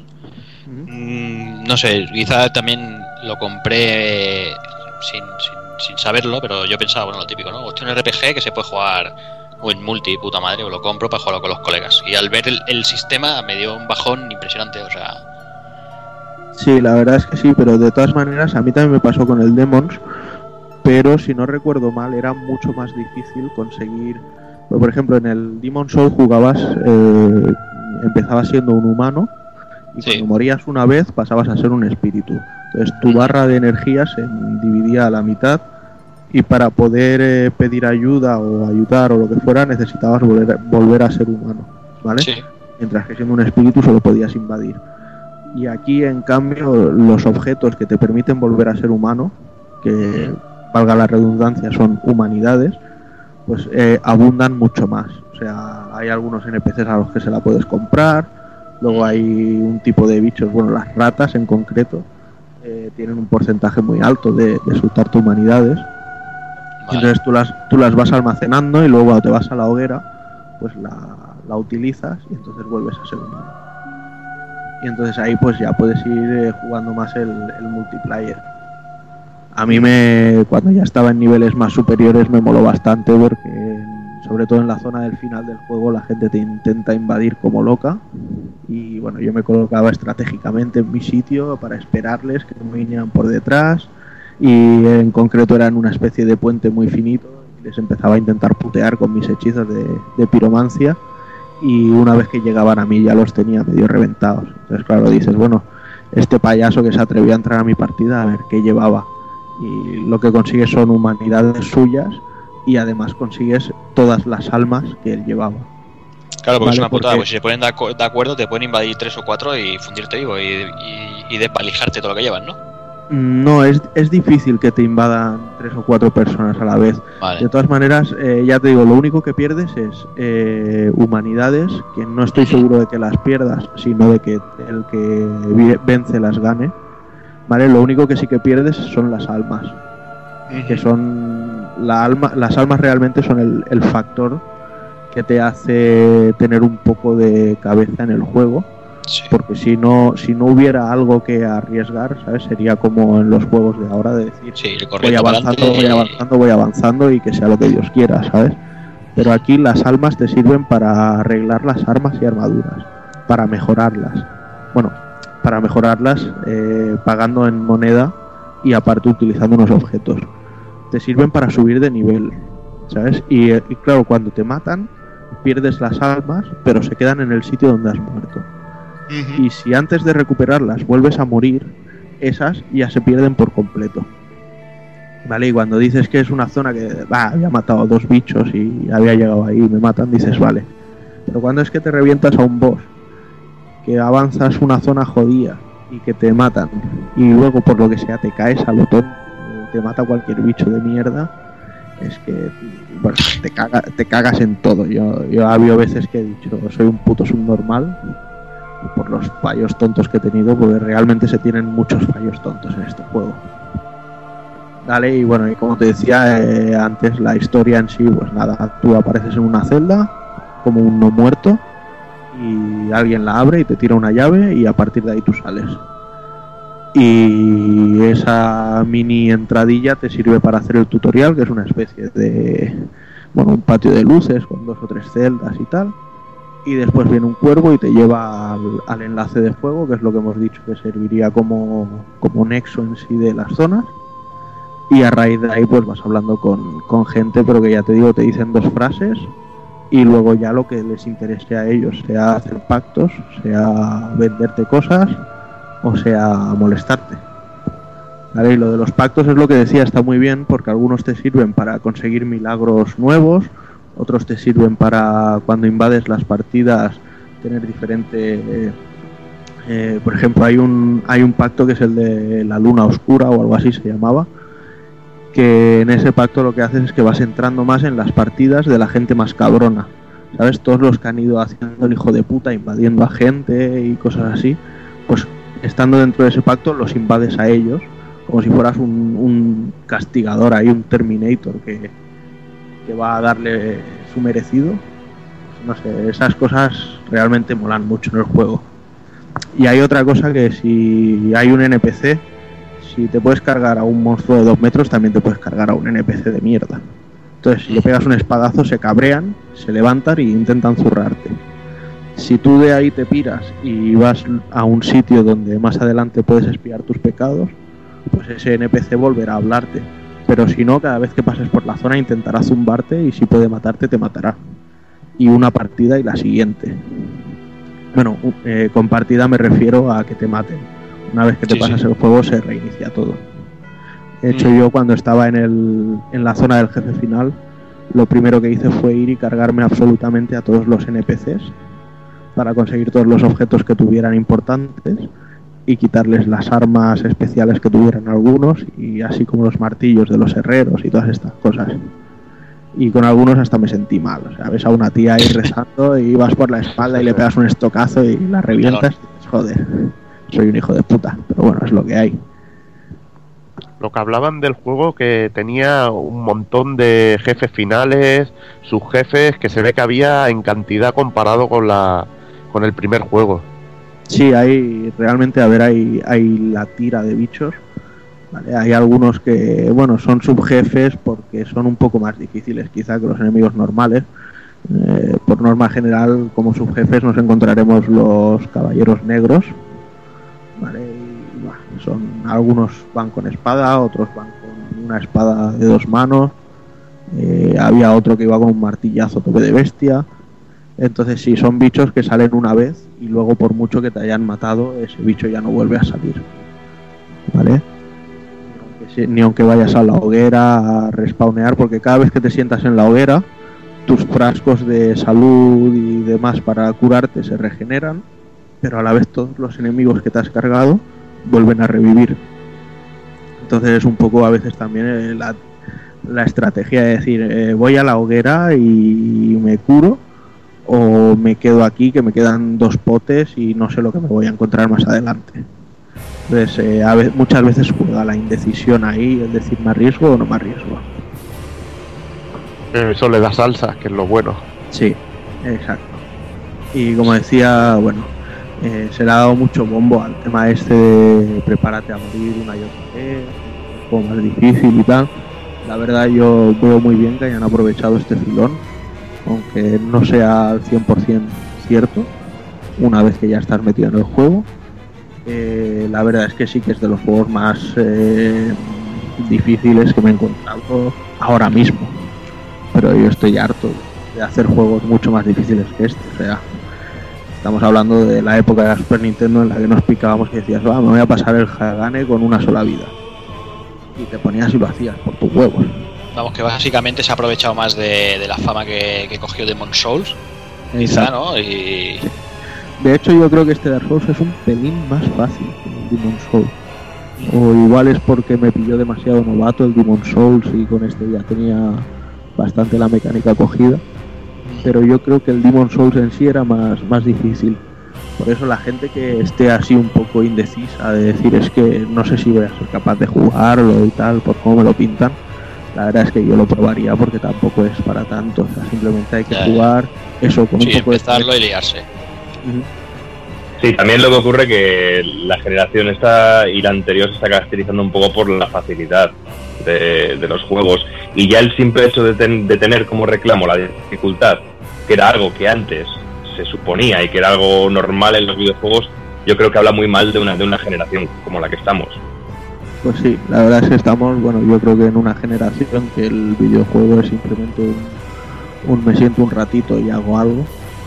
Y no es como antes, que nos picábamos vivos y necesitábamos mejorar los rankings, las puntuaciones.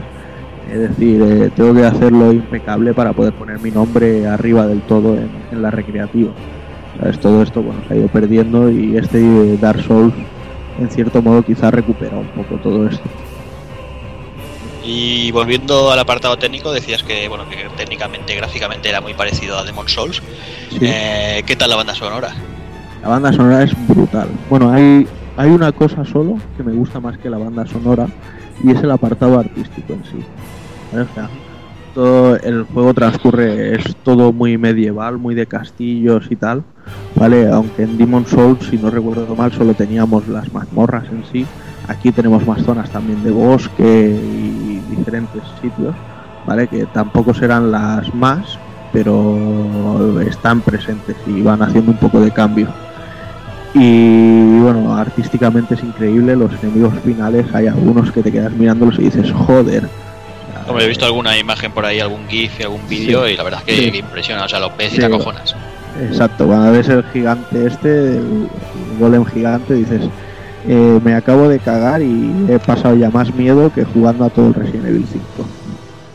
O sea, a veces es un poco de impotencia, pero ves, es lo que decía eh, el- con el ejemplo este del GIF del, del golem gigante. Es un bicharraco inmenso y la primera vez que llegas prácticamente va a pegar un mandoblazo con el hacha y te va a matar. Y no vas a hacer absolutamente nada más. Pero bueno, luego a la como que- debe a la ser, ¿no? Pues que- si un tío así de grande es normal que te pegue una hostia y, y te reviente la primera vez que, te- que aparece.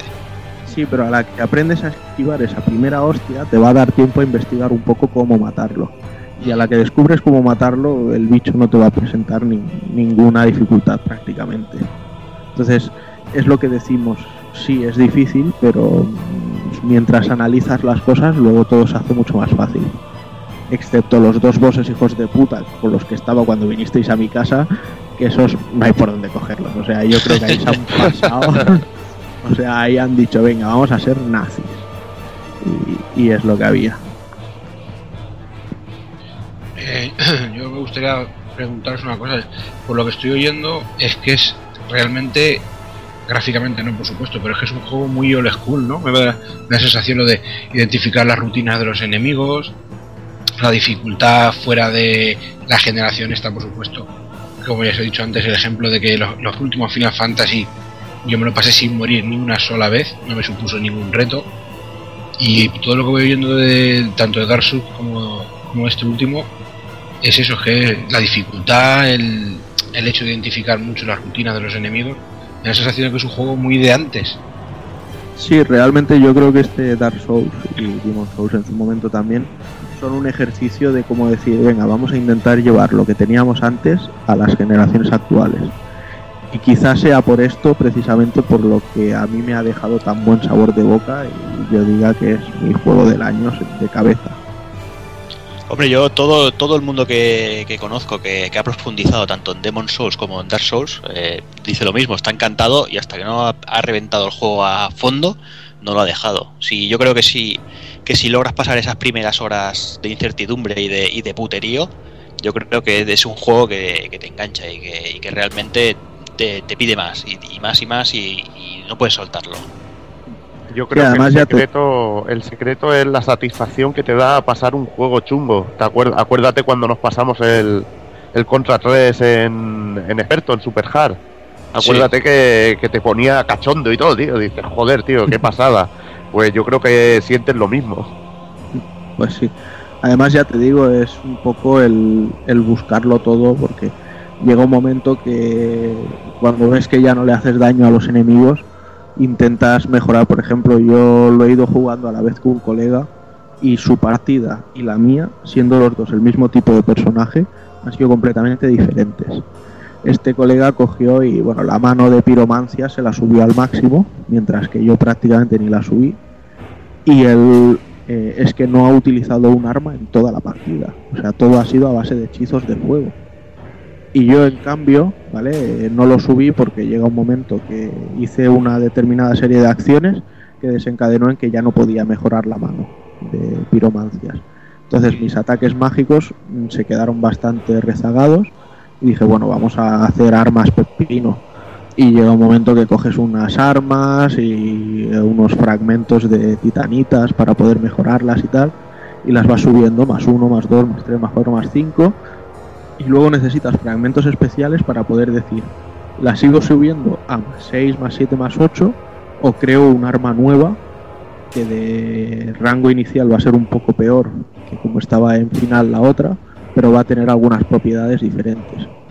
Entonces así Mm, Bueno, yo en concreto acabé con una lanza relámpago que bueno, es la que todo el mundo ha usado en el juego y a la que la pones a más 5, o sea, ya no hay ni Dios que te tosa.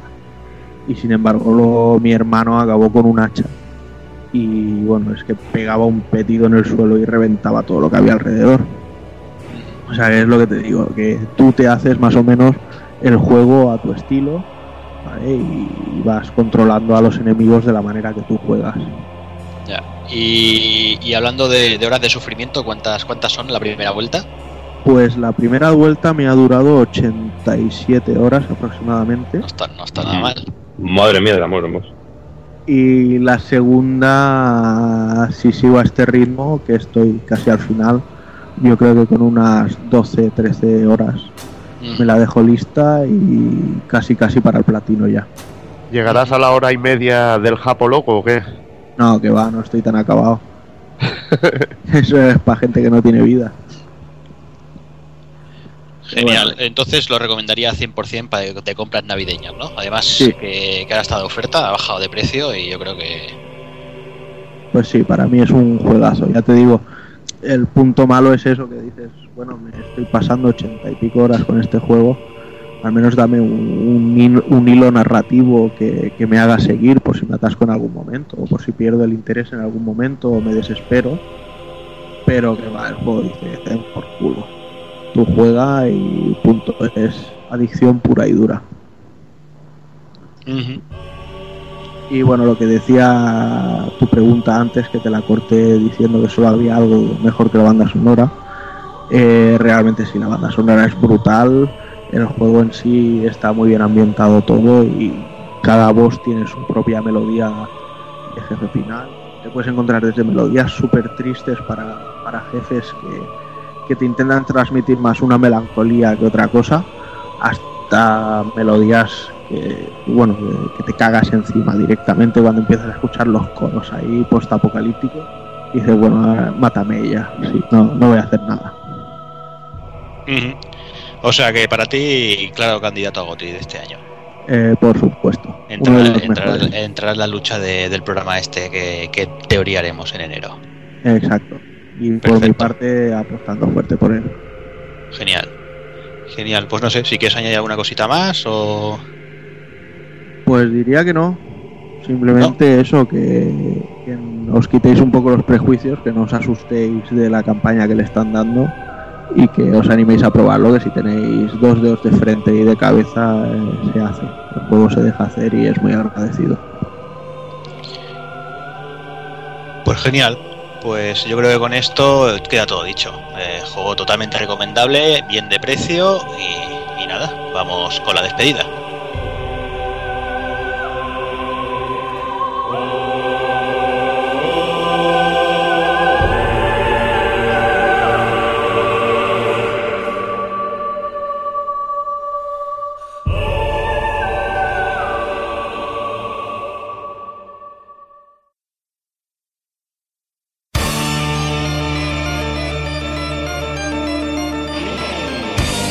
Y recuerda, si no te mola hacer un calamar y quieres estar bien informado, pásate por el blog pulpofrito.com. También puedes seguirnos en Twitter y Facebook.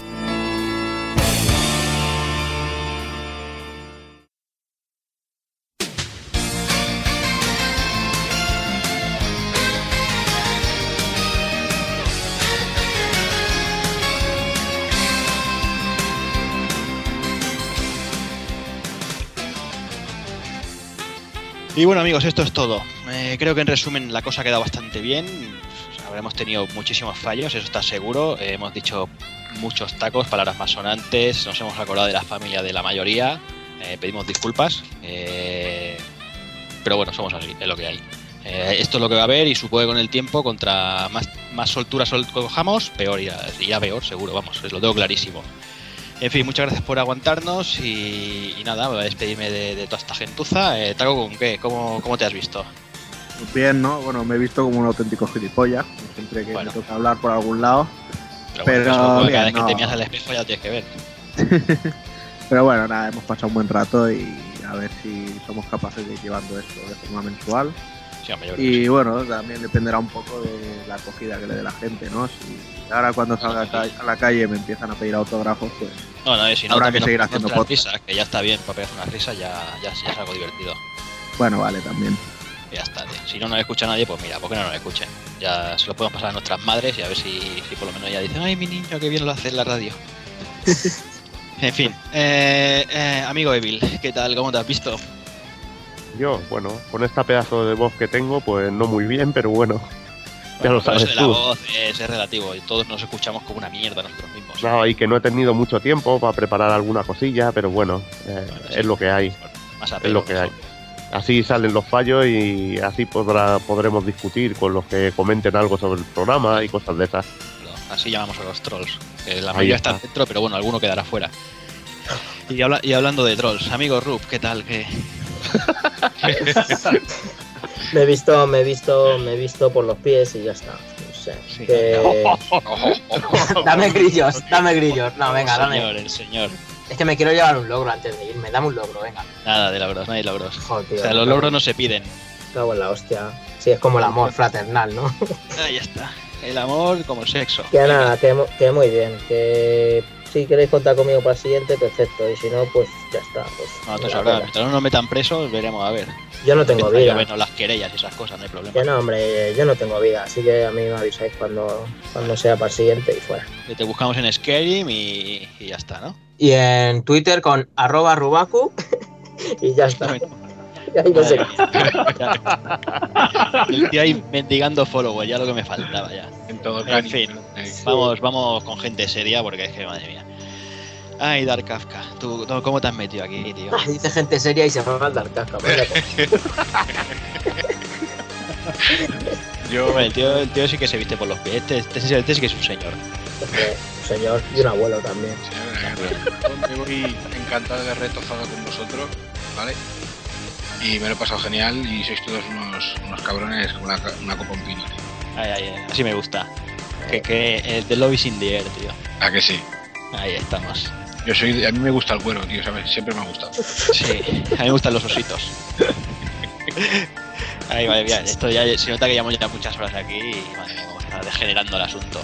Y Muchas horas, de- y, al- y hablando de degenerados, amigo Hazard, ¿qué tal?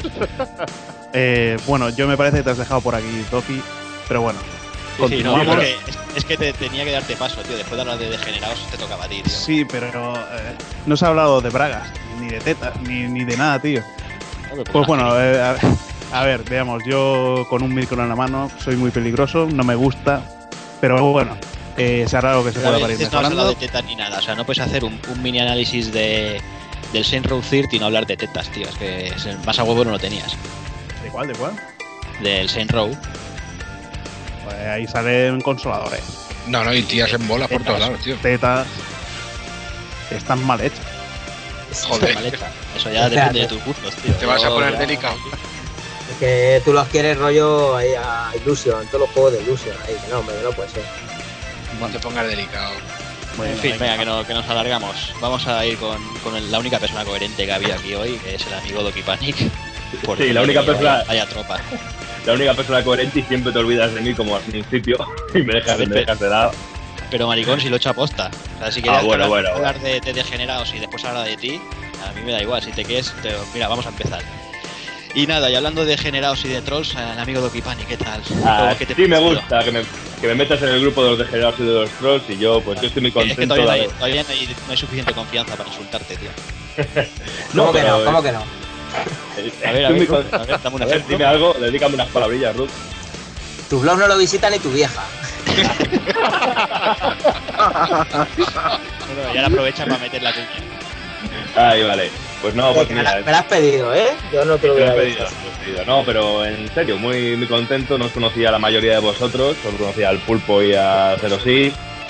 Y no, pues muy, sobre todo contento porque me dejáis un rato para decir realmente lo que opino y la libertad de expresión y el poder opinar lo que quiera de este mundo de los videojuegos, pues es un algo muy bueno. Y creo que desde aquí, desde el Pul Podcast, lo vamos a poder hacer y vamos a pasar un muy buen rato.